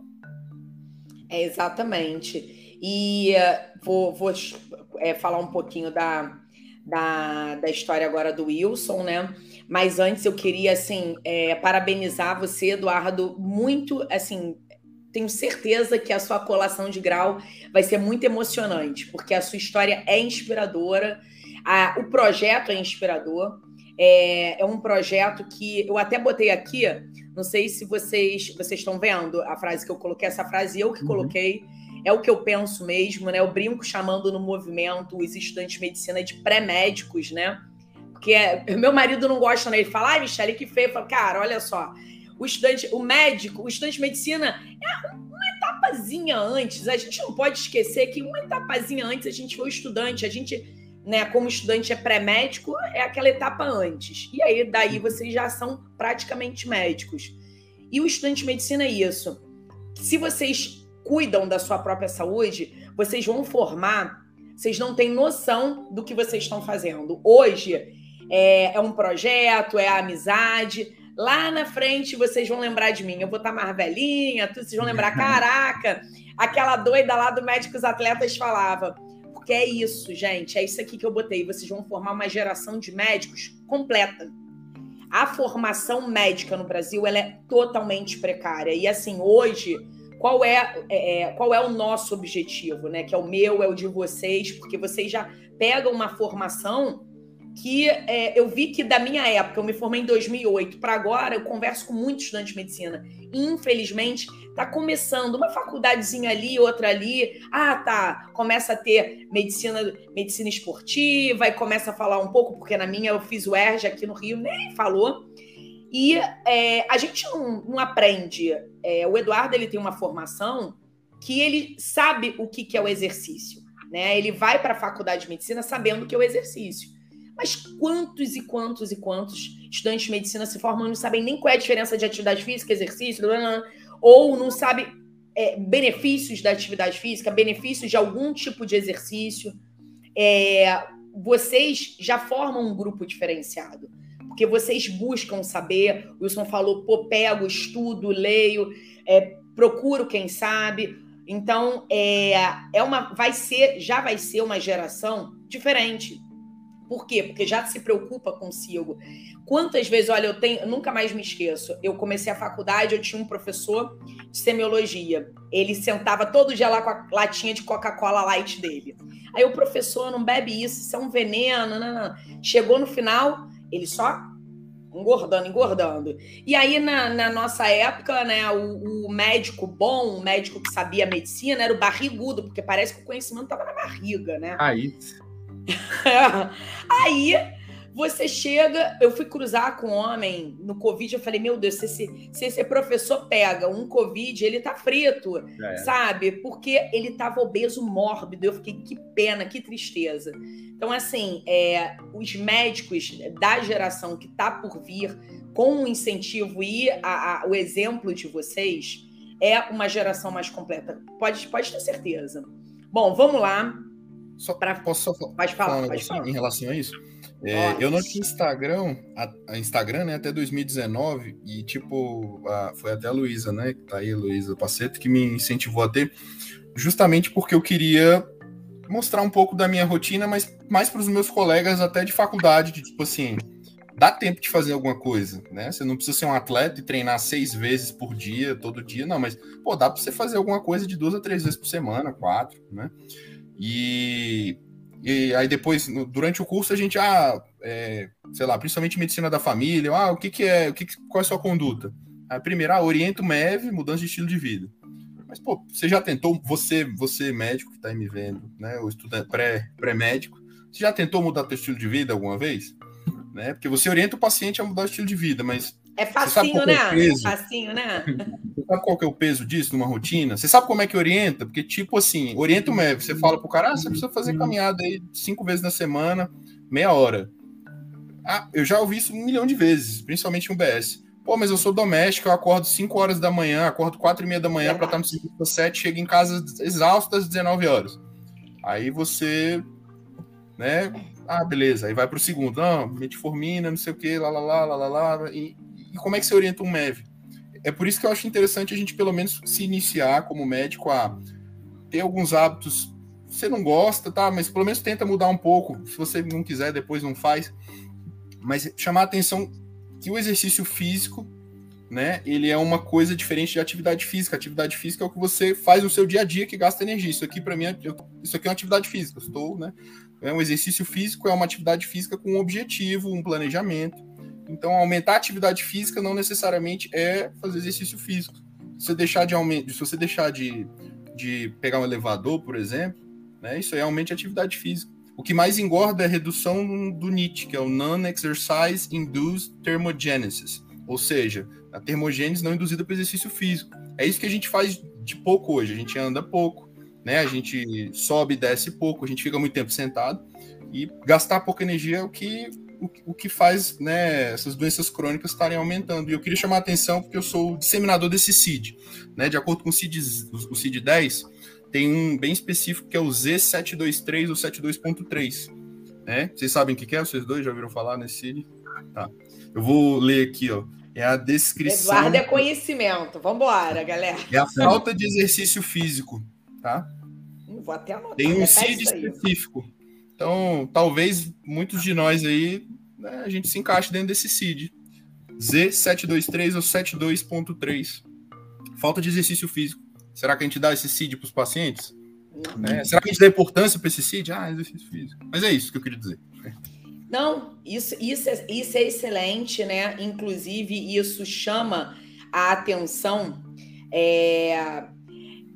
Não adianta, um assunto puxa o outro. Eu faço parte né, de um projeto, um outro projeto, que chama Exercises Medicine. Não sei se o Eduardo já ouviu falar. Já? já Eduardo? Não, desculpa, não, perdão, não. É, já, Wilson, Exercises não. Medicine. Então, não. depois vocês buscam saber, eu posso estar ajudando. É só para. que é bem exatamente o que o Eduardo falou. É um projeto que foi criado pela, pela, pela, pela Escola Americana de. Sociedade Americana de Medicina do Esporte. É, lá nos Estados Unidos e no Canadá é muito forte. Na América Latina está começando a se expandir. No Brasil, eu acabei conhecendo o responsável, que é o Dr. Paulo Kertzmann, que foi o que me ajudou a fazer, né? A gente, em parceria, a gente fez o primeiro estudo, porque eu também. Aí eu desafio vocês a procurarem qualquer estudo brasileiro que diga é, a, a, a, o nível de prática de atividade física dos médicos brasileiros. Não existe. Eu procurei, procurei, procurei. Eu falei, quero saber se existe algum estudo que fale se o médico é sedentário, se o médico é ativo. Ele é mais sedentário, mais ativo que a população em geral. Não tem. E aí, na época, né, doutor Paulo Kertzmann, poxa, eu fiz, ele é ortopedista e médico do esporte da Santa Casa de São Paulo. E aí ele pegou e falou: há muito tempo atrás, há uns anos atrás, eu fiz na Santa Casa com os residentes da ortopedia. E deu um nível altíssimo, né? Tinha dado acho que 80% de sedentarismo entre os residentes de ortopedia, não é de clínica ou que, né, que seja, enfim, ortopedia que está mais ligada ao esporte. E ele ainda botou uma das perguntas no questionário, ele botou assim: você recomenda atividade, prática de atividade física? Recomenda, né? Profissional de educação física aqui com a gente. Médico não prescreve, a gente vai ficar passando lá o que, a, a maneira que o paciente vai ter que fazer. Mas se você é, recomendar, que foi isso que o, que o Eduardo falou, e falar: olha, você tem que procurar um profissional de educação física para. Isso já é o suficiente, porque se o médico fala, o paciente escuta, né? Temos um, um, um respeito ainda que há, né? É um exemplo. E aí é, a gente fez esse estudo que deu mais de 70% aí de sedentarismo na nossa amostra de 1.215 médicos do Brasil. É, e aí, nesse projeto, ele é na tradução literal que o Dr. Paulo Kertzmann não gosta muito, que é exercício como remédio, é exatamente isso. Lá eles incentivam o quê? Que o médico, ele é, recomende atividade física para o seu paciente na prescrição. Ao invés de ficar lá, metformina, captopril, enalapril, claro, a gente não vai viver sem medicação. Não vai. É, a gente sabe que Infelizmente, a gente precisa, porém, a medicina brasileira é muito remediar, remediar, remediar. O paciente fala hipertensão, ele já está lá pensando no, nos exames e na, na, medicação. E lá não, lá eles é, têm uma consulta que ela é integrada entre vários especialistas e na consulta do médico, o profissional de educação física está junto. Isso é sensacional, porque todo mundo pensa junto, o nutricionista, o profissional de educação física, é, existem, eu já estou sabendo que existem algumas unidades de saúde do Brasil, principalmente no Sul, eu não sei como é em Brasília, que já estão em Santa Catarina. Uma estudante de medicina falou para mim que já está começando a trabalhar dessa maneira. Mas eu acho que a gente está engateando, tem que comer muito arroz com feijão mesmo para chegar. É só um parênteses que eu acho muito importante também. Bacana, essa informação. Muito não, legal. Pelo que eu sei, assim, o BS em Brasília, DF, não, não tem. É. é uma pena, né? É uma pena. Olha, vamos lá, Wilson. E, e o, o quase doutor Wilson. Quase, vamos lá. Quase é. Wilson. É. Olha, Rapaz, você me mandou mais fotos ah. e numeradas, eu vou botando na ordem que você me mandou, tá? Beleza, botei na ordem cronológica. É, Wilson, você hum. me, me coloca que você é empreendedor. Eu tô mega curiosa para saber, tá? Essa pessoa é fofoqueira, né? Mega curiosa para saber o que, assim, por que, que você se, se denomina uhum. empreendedor? Porque eu gosto, eu acho que é, a gente tem que ter a mente aberta e pensar em tudo. O médico ele tem que sair da caixa e parar uhum. de só saber fazer medicina, né? Então eu acho interessante. Com certeza. Bacana. É, eu estou no nono semestre, aí final do ano que vem vou estar aí formando. E beleza, é, vamos começar aqui a história. Vou chegar nessa parte do, do empreendedorismo. Mas é, eu sou de uma família que eu sou o terceiro filho. Aí minha família sempre foi muito ligada a, a esporte, atividade física. Eu sou Salvador. E a, ali no fundo a minha irmã de óculos, eu aqui e minha mãe não apareceu. Esse aqui são os meus coleguinhas, inclusive um deles é nadador profissional hoje pelo Minas, é, pelo Minas, o mais que baixinho legal. ali. Pois é. É esse daí. Isso, esse daí, o Marcelinho. E uhum. a, a, a, que tá atrás de mim foi a responsável por tudo. Quando eu comecei a. que eu falei, né? Que eu tava querendo é, adentrar algum, em um esporte só para eu me dedicar, foi por conta dela. Aí eu entrei e essa aí foi a minha primeira competição, foi em 2011. Pode passar. Que legal. Muito legal. Deixa eu ver se tá na ordem. Tá na ordem, acho. Tá na ordem, beleza. Aí esse daí foi o, foi o campo minado que eu entrei. Esse grandão aí é o nosso é o nosso capitão, general. Alto, bem alto, hein? Bem alto, e ele, ele era forte. Ele era forte. Aí não parece, mas ele era forte.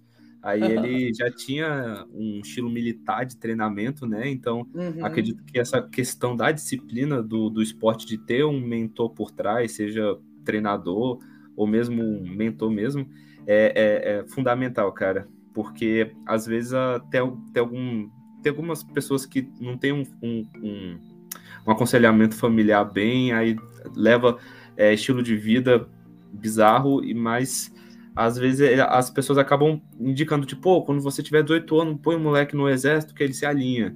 E esse daí foi meu exército. não, que eu, é. não, não, que eu fosse é, dar, dar pra virada, mas isso daí ajudou bastante. Pode passar aí. O esporte, eu tenho visto, né, que o esporte ele disciplina. E a gente vê muito isso quando a gente vê os projetos que envolvem esporte em comunidade, né? Você vê que você consegue é, tirar muita criança que estava perdida, né? Então não uhum. adianta, ele disciplina na comunidade, fora da comunidade, né? Ele dá uma, uma, um norte na nossa vida, né? É impressionante. Com certeza. Essa foto tá a coisa mais linda, tá?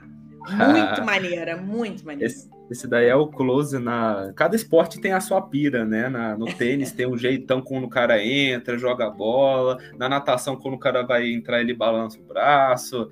Pô, no fisiculturista tem. No fisiculturismo, às vezes, tem as transições assim de pose que o cara faz, não sei o quê. E na natação a gente tem a nossa pira, que é as fotos, né? As fotos, quando a gente sai do bloco, todo mundo com cara de raiva, assim, entrando na água. Aí eu mandei esse aqui para você. Esse daqui eu já estava no meu segundo ano, né, em regime uhum. militar ali, de treinamento. E graças a Deus, é tipo, a natação é um esporte que tem que ter muito investimento, porque esse calção aqui, que a gente fala que é com pele de tubarão, coisa do tipo, é bem caro. E graças a Deus, é nem sempre, é, nem todo mundo vai ter acesso a esse esporte. E graças a Deus eu tive. E, e é, essa outro pessoal aqui estava competindo comigo e era da federa... É, não era uma federação, mas era uma competição amadora, que a gente fala que é o FEM, que todo atleta, todo é, estudante de colégio pode participar. Ah, que legal. Muito maneira essa foto, cara. Ficou muito legal. É. Opa! Aí esse daí é pós-competição. Aí que eu fazia esse prato aí deu, chuta aí, deu 500 gramas, deu um quilo, deu um quilo e meio. E aí, Eduardo? Tá ah. gostoso isso aí. A prato era grande, cara. Uma coisa entre um quilo e meio e um quilo e oitocentos, dois, não sei. Gente, sério? Tá por aí, foi um quilo e meio. É. Que aí, aí tinha as friturinhas ali e tal, mas assim, esse não era o prato que eu comia todo dia. Mas Sim. por conta da, do estresse da competição e tal, a gente comia, a gente comia bastante. E hoje eu tô comendo, fazendo uma refeição, é, uma, uma alimentação limpa, que a gente fala, que eu tô querendo ganhar massa magra e tal. Tô batendo 4.600 calorias limpas, que é que? bem diferente de de 4.600 calorias comendo isso aí. É Exato. muito difícil. É muito Exato. difícil. Tem às vezes que eu tenho que partir o almoço, como em casa e levo para a faculdade para terminar de comer. E enzima para dentro. Manda enzima. Eduardo que o diga, não, Eduardo, essa sua alimentação aí também deve ser, né? Né, E principalmente depende. quando compete, né? Quando compete, né? Vocês têm que ter uma regrinha lá. Tem, tem, é. O ano todo, mas aí você, va- você varia ao longo do tempo, né? Mais comida, menos comida. Mas é, é isso aí. Hum. Gente, o meu nutrólogo manda eu comer algo de, acho que são duas, e, du- duas mil e poucas calorias. Eu não consigo, eu não consigo. Eu, eu tomo whey, aí eu vou, aí eu, aí eu falo, cara, sério. É, é, pra mim é muito difícil comer. Eu Não sei como vocês conseguem comer tanto. É difícil, tem que ter disciplina, tem que focar. Cara. Botou a comida, você foca. Se pegar o celular, já era. Já É, era. né? Aí, aí a- o cérebro ele tira a atenção da- do prato e aí você perde a fome, né? Já era. Já passou meia hora aí nessa brincadeira. É, é mesmo. Aí, voltando aqui, esse daí foi a- uma das competições de travessia. É, eu nunca fui um exímio atleta, também porque natação e maratona aquática você tem que ter uma certa altura por conta da envergadura. A gente tem co- como exemplo aí o Michael Phelps, pô, envergadura do caramba. A média aí das alturas dos nadadores, tanto de velocistas quanto meio fundo, fundo, é 1,80m, 1,90m. O Gustavo Borges mesmo, mesmo tinha 2 metros. Caramba. Aí eu tentei a, a ir na- nas maratonas aquáticas e essa aí foi a primeira vez que eu fui campeão, foi aqui em Brasília. E eu não ganhei na, na natação. Sabe aquela transição que você nada e vai correr? Então, Sei. foi nessa transição que eu ganhei desse baixinho aí. E vem cá, quanto você tem de altura, Wilson? 169. Caraca, é até que Baixinho. é, né? Você Pois se é. sai bem, né? Porque você nem, nem é tão compridão é. como a média do- do- dos nadadores. E essa, essa maratona, você tem o hábito de fazer maratona aquática? Eu, eu Ou não? tinha. Eu tinha nessa época aí que. O, Agora falei, não né? mais. Não, não mais, zero. Eu só tô nadando ah, no máximo uma vez por semana. É bem difícil, mas só de você botar ali já, já é algo legal para os pulmões, é, hidrata muito e, e eu sinto falta até dessa época, porque, nossa, a qualidade da respiração é bem, é bem diferente, porque aqui em Brasília é muito seco, Sim. muito seco. Aí no Rio de Janeiro deve ser Ah, que delícia. É, eu fui agora, semana passada, no, campeon- no campeonato que teve de surf médico lá em Floripa. Eu nunca tinha ido em Floripa. Eu falei, ah, Floripa é igual Rio de Janeiro, né? Pô, praia, uma ilha, né? Que Uhum. seco demais. Eu sofria. Bebendo água, bebendo água, bebendo água. Eu, falei, eu falava pro meu marido, gente, mas que lugar seco. E lá tem muita duna, né? Então, assim, como eu sentia, eu, eu não, não conheço Brasília, mas eu tô me programando para ir. Quando eu for, eu vou avisar para vocês. Aí é, eu tô querendo conhecer um pessoal do, do movimento em Brasília. E aí minha mãe já falou, a minha mãe fica trabalhando, indo para Brasília uma vez por mês. Ela falou: olha, se prepara, porque é seco, até racha, até, até sangra um pouquinho. Sangra o nariz, a boca racha um pouquinho. Padrão. Principalmente agora, no meio do ano. É, Ah, né? Rapidinho, deixa eu só fazer um adendo. Aquele carinha que estava ali em segundo lugar, é, um ano depois que eu passei na faculdade, ele, me entrou, ele entrou em contato comigo, perguntando pô, se a faculdade era boa, né? A, a Faceplac e tudo mais. E hoje ele é meu calouro. Inclusive, ele é o presidente da Atlética, você acredita? Ah, não acredito. Que legal, gente. Muito legal. Muito legal isso. Pois é, coincidências do, do destino. Pode passar aí. É. Hoje a gente Pedro tá cheio de Porto. coincidência. É. Aí Esse daí foi um campeonato interfederativo, esse daí pulando de sunga verde sou eu. Aí esse daí foi a minha última competição, por conta que eu já estava no meio do ensino médio, eu queria medicina e tal. E esse foi a melhor colocação que, que, a gente- que eu já tive, que foi o terceiro lugar no Campeonato Brasileiro. E aí foi a gente passando o carro no pessoal do Rio de Janeiro e ali atrás o pessoal do Goiás. ali a frequência de braçada, tinha que ser na, na força bruta ali, é isso aí. Pô, nada rápido. Pois Não, é, competição de natação é muito, muito maneiro de assistir.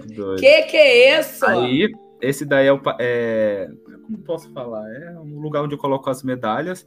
Aí, tipo, eu, eu só tive época de atleta mesmo dois anos. Aí, em dois anos, é, é muita competição natação, é muita medalha, entendeu? Calma eu- aí. Essas medalhas todas são de do- dois anos. dois anos. Era, minha- era competição toda semana? Não, era no máximo Todo mês. três por semestre só. Caramba!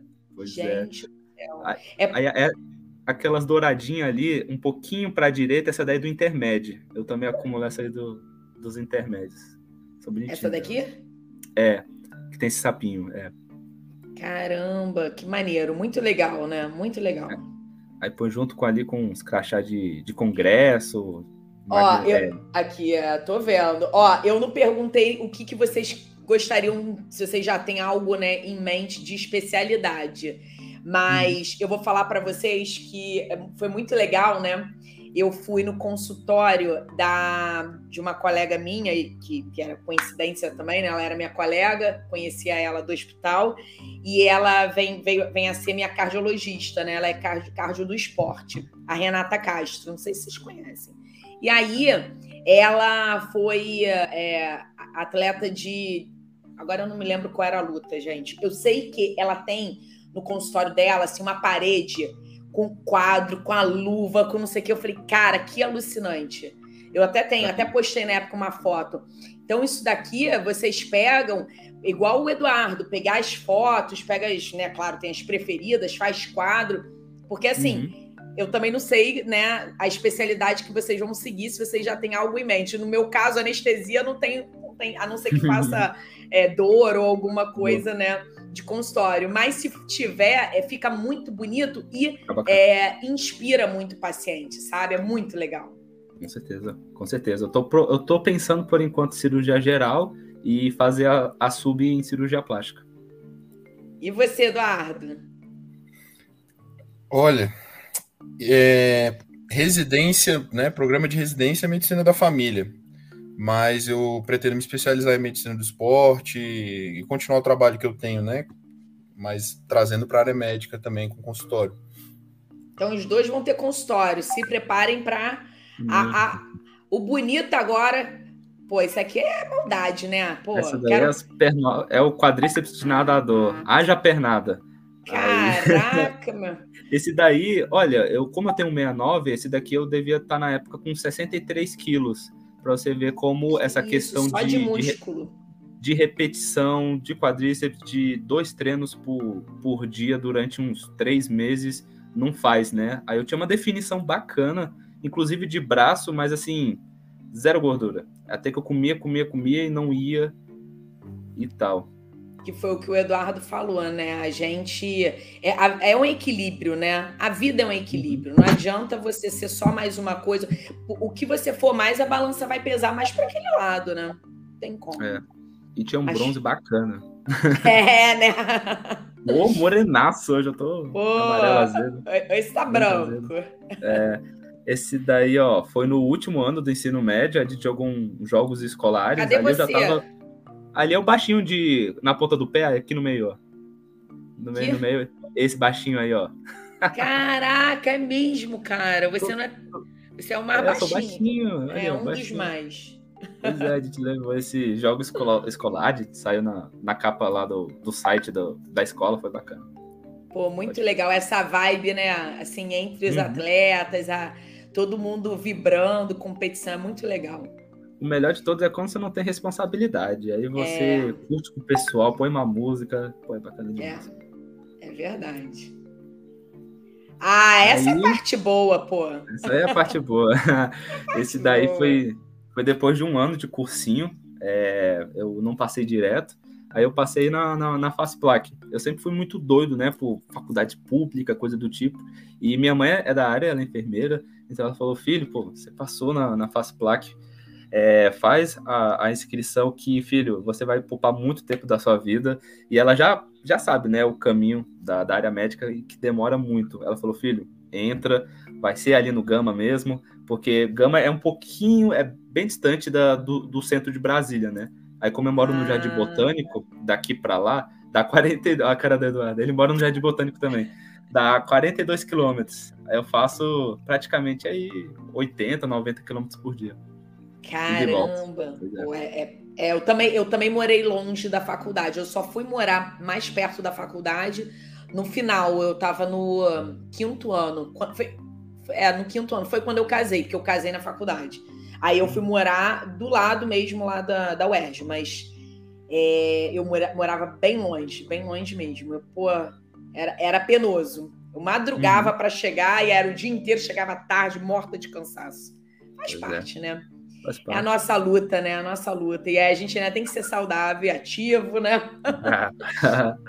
pois é. Haja desafios. Ah, é. Esse daí foi o meu primeiro intermédio, foi em Anápolis, aqui do lado, é, Goiás. E eu tava felizão, cara, porque eu tava começando a malhar, foi, foi essa época aí que eu tava falei de 2019, e tava me achando bonitão aí, com medalhinha, fazendo carão. Passa aí. Ah, mas muito legal, muito legal. Eu não peguei intermédio, né? Na minha época uhum. era Orem. Uhum. não era intermédio. Aí esse daí foi a minha primeira apresentaçãozinha de, de congresso. Minha primeira, uma, desculpa, segunda, porque a primeira eu fiz na frente da faculdade, num projeto de extensão, e esse daí foi a minha, o início da minha jornada, porque eu sou fascinado com currículo, essa questão de pontos para residência, e pode perguntar para qualquer pessoa do, da minha faculdade, eu sou psicopata do currículo. Aí, é, esse, esse, daqui vai ser o início do, dessa questão dos do meus empreendimentos que eu, que eu vou puxar aqui.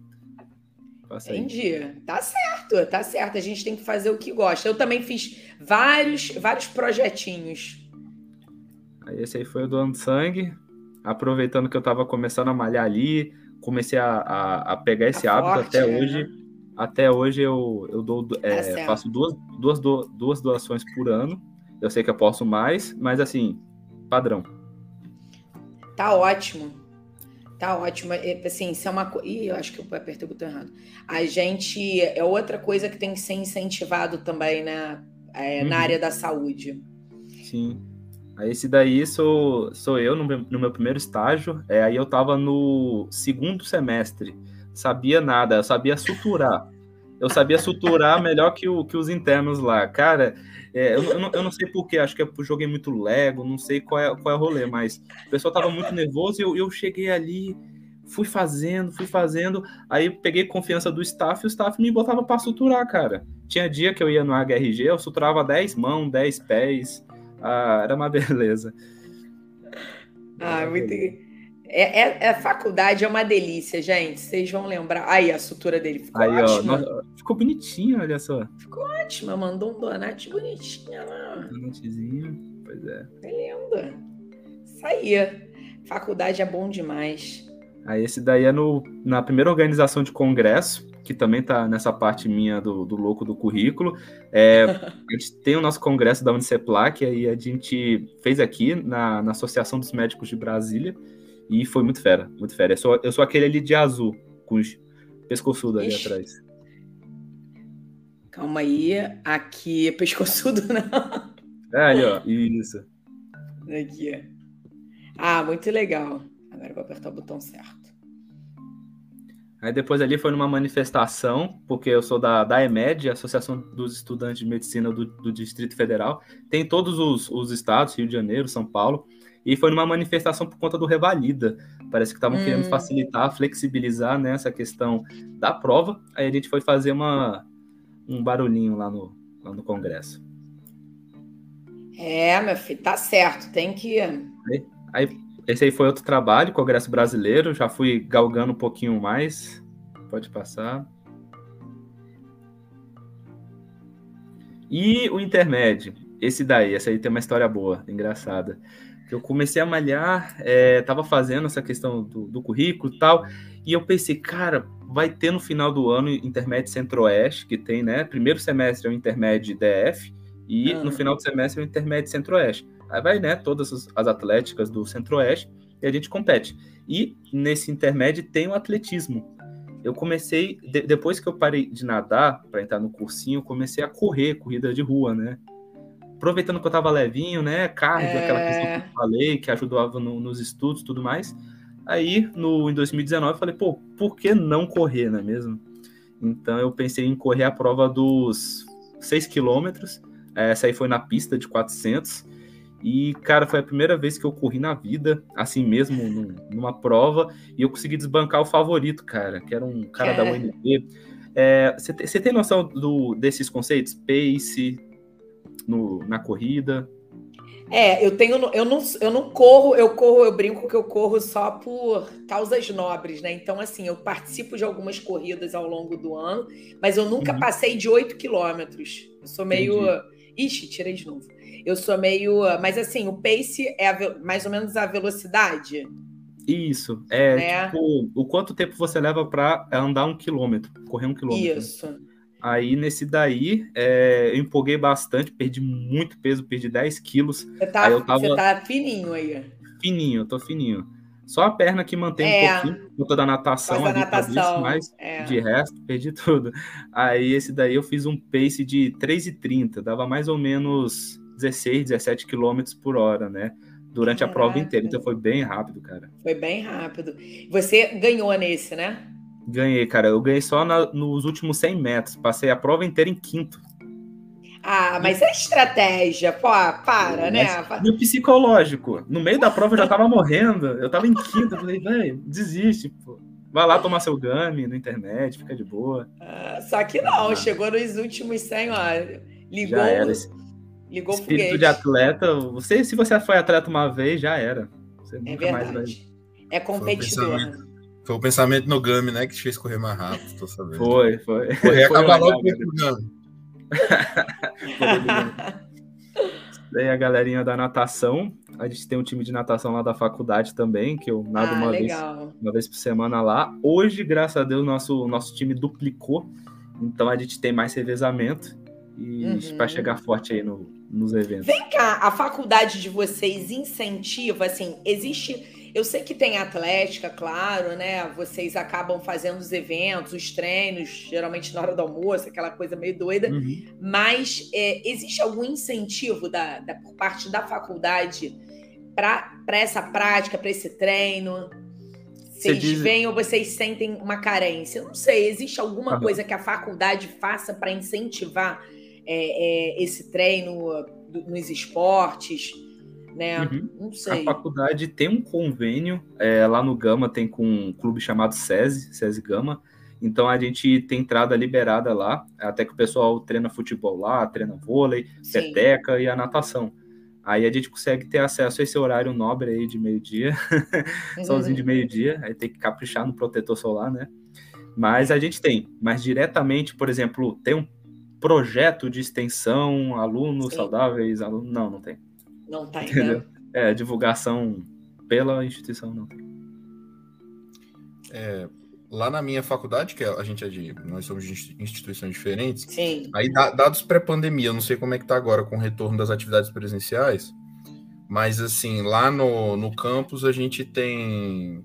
Tem uma estrutura, tem piscina, tem é, ginásio, tem campo de futebol, né? Tem, tem, uma, tem as bolas, tem todo o material também necessário. É, tem os horários que acontecem as atividades dos outros cursos nas nessas estruturas. A educação física usa bastante em alguns momentos. Então tem alguns horários que são fixos e tem os horários livres que você poderia agendar ali para utilizar ou até alugar uma bola. Antigamente tinha isso, não sei como é que tá agora.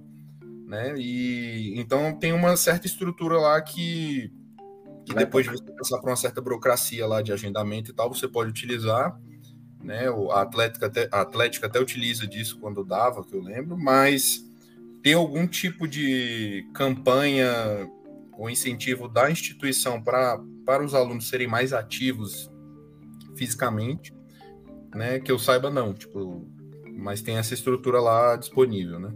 É, uhum. é uma coisa que eu, que eu percebo, né? Essa falta de incentivo, como o Wilson falou, acho que podia ou ter um projeto de extensão, como tem outros, né?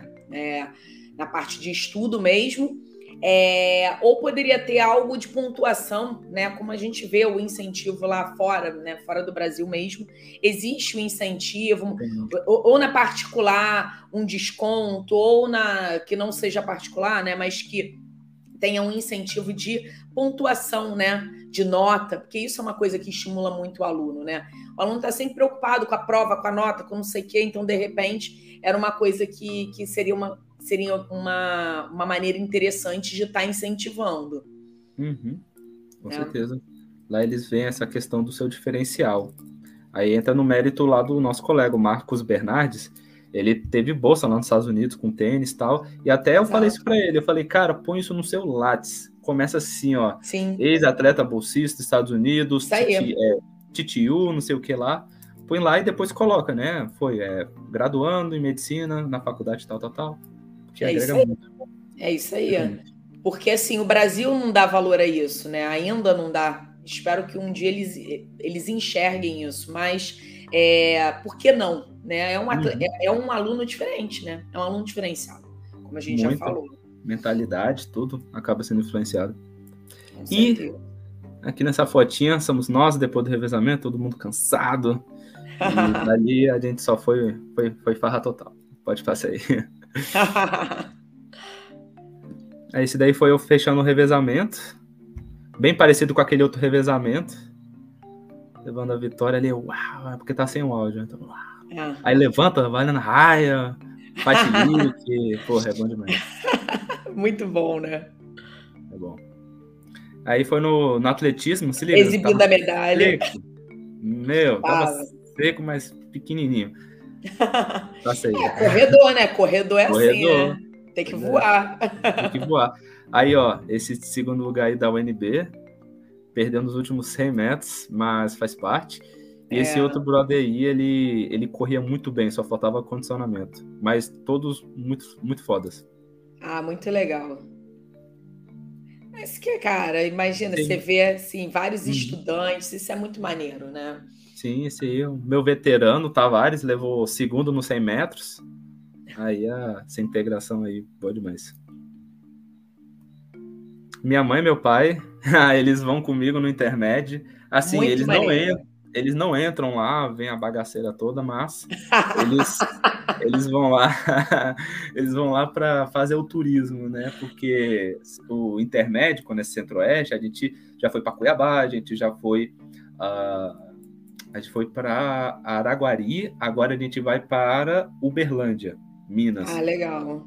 entendeu? Você, Aí- você compete também, Eduardo? Você participa dos intermédios também? Não, nunca fui nenhum intermédio. Pô, vai que você vai gostar. É, não sei não. Não sei. o, cara, o cara é muito pesado, pô. Como é que ele É. vai? Vai jogar basquete, tem basquete, não tem? Tem bastante- Pois é, me questionam muito em relação a isso. Eu queria, mas assim, sempre quando eu pego numa bola, eu vou. Já joguei pelado com o pessoal lá do time do, do CEUB, alguns colegas de turma, mas eu não consigo levar na manha. Eu fico com vontade de treinar, de voltar, porque é aí que eu vejo graça. Sim. Só que eu não tenho Sim. mais joelho para isso, eu sou muito mais pesado.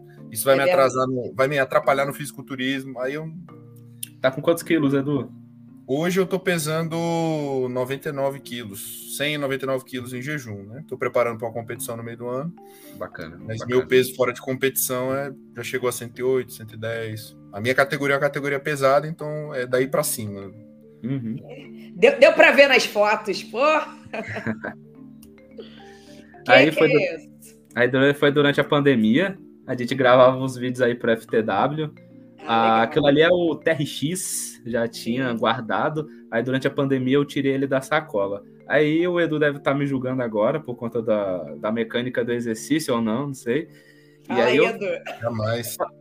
fazia Tá exercitando em casa, no meio da pandemia, nada, nada negativo, é isso aí. Certo. Bom demais, bom demais. Aí a gente gravava, botava nos stories tal. Eu tenho TRX aqui também. É, ele é, cara, ele é muito bom. Muito bom. Muito bom. Seis somos nós do FTW. Ah, legal. nossa segunda confraternização aqui no condomínio. Aí a gente tava comendo uma pizzazinha ali, ó. Essa da, essa da frente que tá tirando a selfie é a Mazoco, é, a é a Camila. seleção brasileira, patinação, campeã nacional. Ela foi esse, é, mês passado. Mês passado ela foi campeã brasileira. Ali a Gabi, ali o segundo a pizza, o namorado dela, que também é campeão brasileiro e a da seleção brasileira. É um casal, muito louco, né? Ah, da, da, da Camila, né? É, Isso, eu, já, eu Camila. já vi, eu já vi. Eu já vi as fotos dele. Ele também é da patinação. Muito legal, né? Aham. Aí o pessoal ali atrás veio, veio na graça, não, assim, não, não é do time, mas estava ali dando uma moral pra gente, foi bacana. O Marcos estava ali escondido, o tenista, ali, só, só a cabecinha ali. E o nosso Garanhão Mozart, aqui, ó, vou fazer a premonição ao vivo. Vai vivo. ficar gravado, calma aí. Me escutem, esse cara aí, esse cara, esse bonitão aí do, do bração, ele vai ser o próximo Paulo Musi. Cara, Escutem, ele bem parecido, cara, hein? O cara produz muito artigo, o cara é inteligente, bonitão e agora tá ingressando no mundo do fisiculturismo. Cara, e... minha premonição. minha Lá premonição. Vem, diretamente Falei. do Pior que lembra, tá? Já lembra. O rosto lembra. Uhum. ah, e agora vamos chegar aqui. Ah, aí é, sou eu segurando, ah, óbvio, foto, é com Photoshop aqui, Sim. a logo do Meta Experiências, que é, eu criei junto com um colega é, antes do FTW, que foi outro projetinho nosso, que a gente estava querendo ajudar, tipo, os estudantes com essa questão do currículo. Aí a gente deu muita aula de graça, a gente fez muito projeto com os estudantes da, das faculdades particulares e públicas, que a gente mostrava os editais e como conseguir de uma forma mais tranquila, porque quando o pessoal abre aquele currículo que vale 10%, né? Da nota do, da, da prova de residência, acaba se, desesper, se desesperando. Pô, monitoria, iniciação científica, tem que ter premiação, projeto de extensão, estágio, como consigo isso? Aí a gente veio é, com essa solução. É, ao longo do tempo, ela não deu certo, porque é, por exemplo, tinha muita gente do time trabalhando mesmo, dando aula, essas coisas, e não ganhava nada, porque a gente estava nessa fase do, de expansão do Instagram, para ter visibilidade. Só que é, do ano passado para cá foi que a gente conseguiu realmente monetizar a, a, a coisa. Porque o que, que a gente faz? A gente vê que os estudantes têm muita dificuldade em publicar artigos científicos, e o que, que a gente faz? A gente monta todo início de semestre é, grupos com um monitor que já sabe fazer artigo, que já tem artigo publicado, que vai monitorar essa galera e cada um vai, é, vai ser ensinado a fazer o artigo e todo mundo faz é, o artigo científico. E daí a gente publica numa revista indexada. Aí, claro, tem a taxa de inscrição tudo mais para fazer tudo girar. Aí, a partir daí, o Meta Experiência começou a funcionar de verdade, porque a gente vê que nem sempre de trabalho voluntário a, as coisas dão certas. Tá até aqui, ó, quadrozinho do Meta Experiências.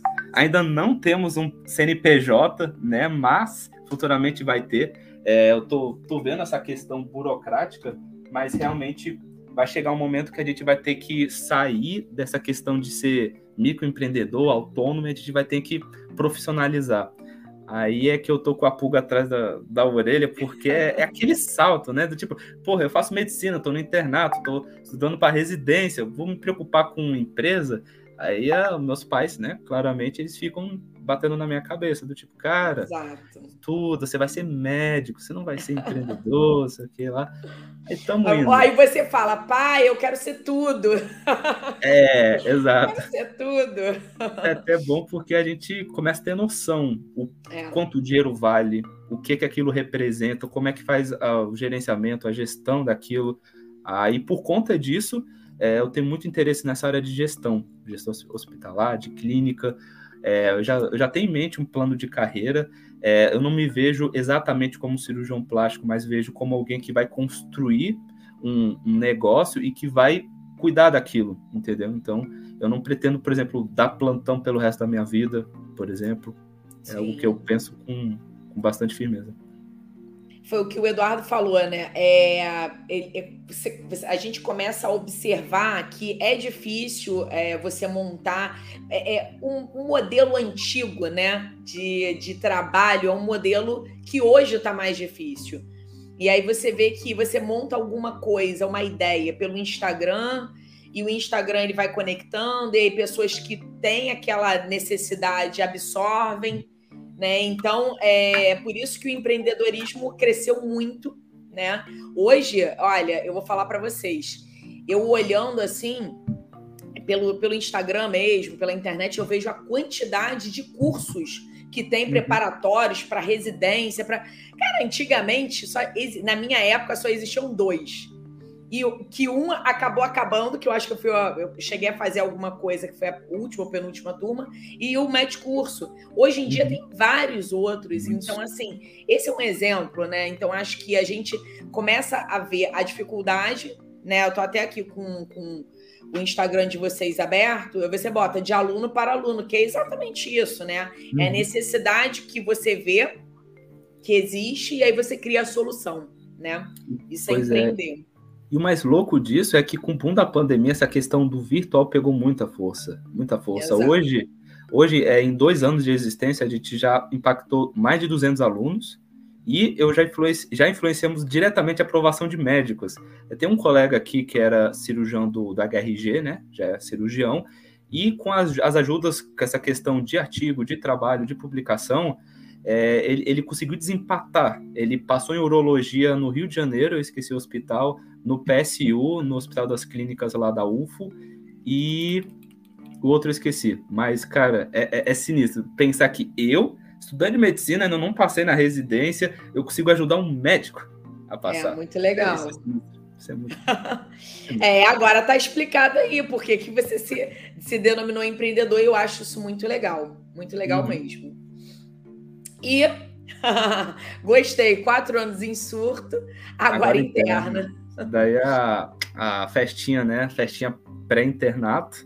Que na minha época também não existia né? Hoje eu vejo que vocês comemoram as fases, né? As fases. É... Cada parte a gente a gente pega ali, comemora. Hoje em dia é uma festança danada. Quer falar alguma coisa, Eduardo? Não, acho que agora acabou. Isso aí. Acabou. Gente, olha, é muito, muito, muito obrigada mesmo. Eu acho que, assim, o bate-papo foi muito bom. A gente pôde aprender aqui os conceitos, é, é muita. É essa troca, né? De experiências que as pessoas chamam de hoje networking, mas eu acho que é o que mais vale. Eu acho, eu acho que o maior benefício que a gente tem de usar a internet a nosso favor é esse, é isso é eu pegar um conhecimento, eu troco meu conhecimento com você, você troca o seu conhecimento comigo, e assim um ajuda o outro e todo mundo cresce, né? E, esse é o melhor dos mundos. É, a uhum. gente é claro que a gente sabe que nada é tão fácil como a gente enxerga, tudo tem um caminho árduo e no esporte a gente vê isso mesmo. É, mas a história de vocês, cada um com a sua peculiaridade, inspira mesmo é, os estudantes de medicina que forem estar tá assistindo, eles vão estar tá vendo é, o quanto o quanto é importante a gente escutar a experiência de cada um, até para a gente não estar tá errando. Poxa, o Eduardo já deu várias dicas da parte da educação física. Eu sou uma pessoa que, na época do meu vestibular, eu fiquei em dúvida entre educação física, entre fazer graduação em educação física e medicina. E acaba porque, quando você estava falando, eu, eu veio na minha cabeça, educação física também é, né? O profissional de educação física também é um profissional que cuida, né? Por isso que está ali na saúde, na área da saúde. Porque cuida, cuida de, da parte física, né? E aí eu tive essa dúvida, porque eu sempre gostei muito de esportes, enlouquecidamente, eu gosto de experimentar tudo. Mas acabei escolhendo a medicina. E hoje eu fico assim, caramba, será que eu faço? Não sei. A minha mãe, ela é advogada. E aí, anos depois, assim, já bem, bem mais velha, né? 50 e poucos anos, ela é, foi fazer, foi estimular o meu padrasto, que é profissional do golfe, a fazer é, educação física para melhorar o currículo, enfim. E aí ela falou: vou fazer junto com você. Hoje a minha mãe trabalha no antidoping. Ela fez direito desportivo. Bacana. É, já escreveu livro, tudo, está com 63 anos aí. Então, assim, é uma coisa muito interessante. A gente não sabe os rumos que tomam. É por isso que, assim, eu desejo a vocês, assim, uma excelente final, final de faculdade aí, uma formação que vocês é, continuem com essa mentalidade dessa geração, que vocês mudem a cabeça o máximo que vocês conseguirem, mudem a cabeça dos colegas, é, planta sementinha, planta sementinha, é o que eu faço, sabe? No movimento, é, muita gente, ah, o colega me fala, eu sou sedentário mesmo. Não importa, a gente vai plantar semente. Lá na frente, muitos que não faziam vêm me procurar, falam, poxa, eu quero postar, agora eu vou postar. Então, assim, é uma coisa que é um trabalho de formiguinha, tem muito. O Brasil ele está muito atrasado quanto a isso. Por isso que eu perguntei em relação à faculdade de vocês. Uhum. É, eu já imagino uma faculdade, uma formação né, de médico, uma faculdade de medicina ideal, na minha cabeça existe. né? E um dia, quem sabe, é, eu, se eu não vir, né, que meus filhos vejam, mas que a formação de vocês seja nesse caminho. Vocês estão no caminho é, excelente, sabe? E é isso aí. E se vocês quiserem deixar algum recado aí para quem for assistir nossa, nosso bate-papo. Bacana. Vou deixar aqui, vou lançar a braba. Para você que está assistindo a gente, seja médico, seja estudante de medicina, a gente está aqui realmente para ajudar. E caso você tenha, que, tenha interesse, queira é, saber mais, entra lá na nossa página, arroba Projeto FTW, que a gente vai é, responder e até te adicionar para a gente fazer esse círculo, a gente expandir as nossas ideias e estar tá podendo dar mais informações para o pessoal sobre como iniciar, como iniciar, que esse é o, é o principal. Falei, Edu. Eu é, agradeço aí o espaço, o tempo, tá? De trazer a gente aqui, deixar a gente falar um pouco da gente, da nossa trajetória. Né? O, obrigado a quem acompanhou e, e agora ou depois, né? Porque vai ficar no, no vai ficar no YouTube, né?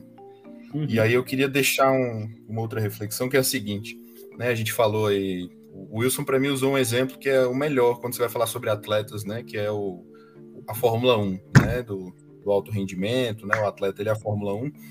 Mas eu queria trazer o meu olhar como educador físico e agora como, né, pré-médico.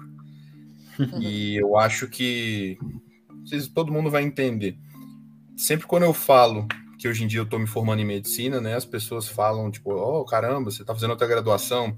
Eu, eu noto uma, um olhar um pouco diferenciado das pessoas e principalmente dos profissionais de saúde, né, para o médico, porque, assim, é a trajetória, se você pegar a média, né, das pessoas que fazem medicina, né, é a trajetória mais longa. Óbvio que vai ter um enfermeiro, né, um, um fisioterapeuta que vai ter uma trajetória astronômica, que vai fazer mestrado, doutorado, pós-doc, vai formar uma galera, mas assim, a, pegando a média das pessoas, é a, é a, trajetória que é a mais longa, que é, a, que é uma das que exige mais de, de estudo, de renovação, de tempo. Todas as profissões são importantes, mas eu acho que o médico ele também é visto de uma forma um pouco diferenciada e é cobrado de uma forma diferenciada, né? Uma responsabilidade que vem com uma cobrança muito pesada. E, e a gente acaba nesse, nesse, nesse meio termo também, em alguns momentos, sendo visto como Fórmula 1, também, né, dos profissionais da saúde. E aí eu trago o questionamento para você, que é médico, médica, ou pré-médico, pré-médica. Se você acha que você não consegue fazer um início no exercício físico, numa atividade física, não necessariamente ser atleta, mas começar a se mexer mais, a se exercitar melhor, lembra da tua trajetória, né? Não sei se você passou por um cursinho, né, ou não, se passou quantos anos, quantos meses ou não, mas lembra da tua trajetória, o tempo que você ficou nessa e que você fica nessa, plantões, tempos de estudo, deixar de fazer uma coisa ou não. Será que você não consegue começar? Né, eu acho que consegue. Você faz muita coisa que a maioria dos outros profissionais da saúde falam: caramba, parece que é demais ou não. E outra, será que é isso tudo também? Tipo, ah, estudante só, estudante de medicina só estuda, não é possível. Você fica 12 horas por dia estudando, dorme 8 e faz, sei lá, o resto, alguma outra coisa. Não, você vai para o intermédio, você sai no final de semana e, e, encontra seus amigos e bebe alguma coisa, você vai no cinema.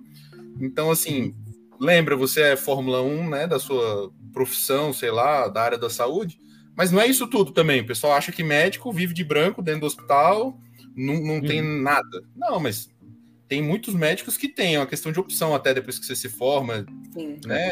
Você pode viver mil horas por semana no hospital ou não necessariamente. Né? Então, assim, dá para fazer outras coisas assim como você faz, ou você vai fazer, ou como você já fez. Você não vive só de estudar.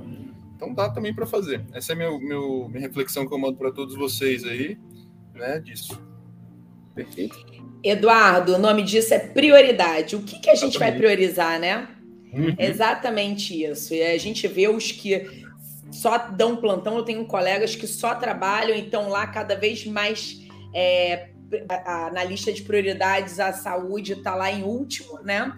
E tem os que a gente sabe que não só trabalham, não só estudam, mas, né, acabam fazendo outras coisas. E aí, ah, não, não tenho tempo, não dá. não tô de plantão, não tenho tempo. E a desculpa rola solto. A gente uhum. tem que pegar e se conscientizar mesmo. Foi exatamente o que você falou. Vamos parar para pensar. Gente, muito obrigado aí. Desculpa aí pelo avançar da hora, a gente fala, é muita informação, Valeu. Mas é, é o recado que vai ficar gravado e a história inspiradora, o projeto de vocês, vocês estão de parabéns, sabe? É, é isso, é o início de tudo. Vocês estão plantando a semente aí na, no, nosso, no nosso Brasil, nessa geração aí de estudantes de medicina que tem que conhecer vocês. Amém. É As coisas aí, vão melhorar. Gente. Vão, vão. Obrigado. E, e, aí, e aí a gente vai, vai divulgando, é a parceria, né? Uhum. A parceria. Tá? Tamo junto aí. Muito obrigada. Boa noite a todo mundo e obrigada aí Valeu, quem galera. assistiu. Até mais. Falou, obrigado. Falou. Tchau, tchau. Tchau.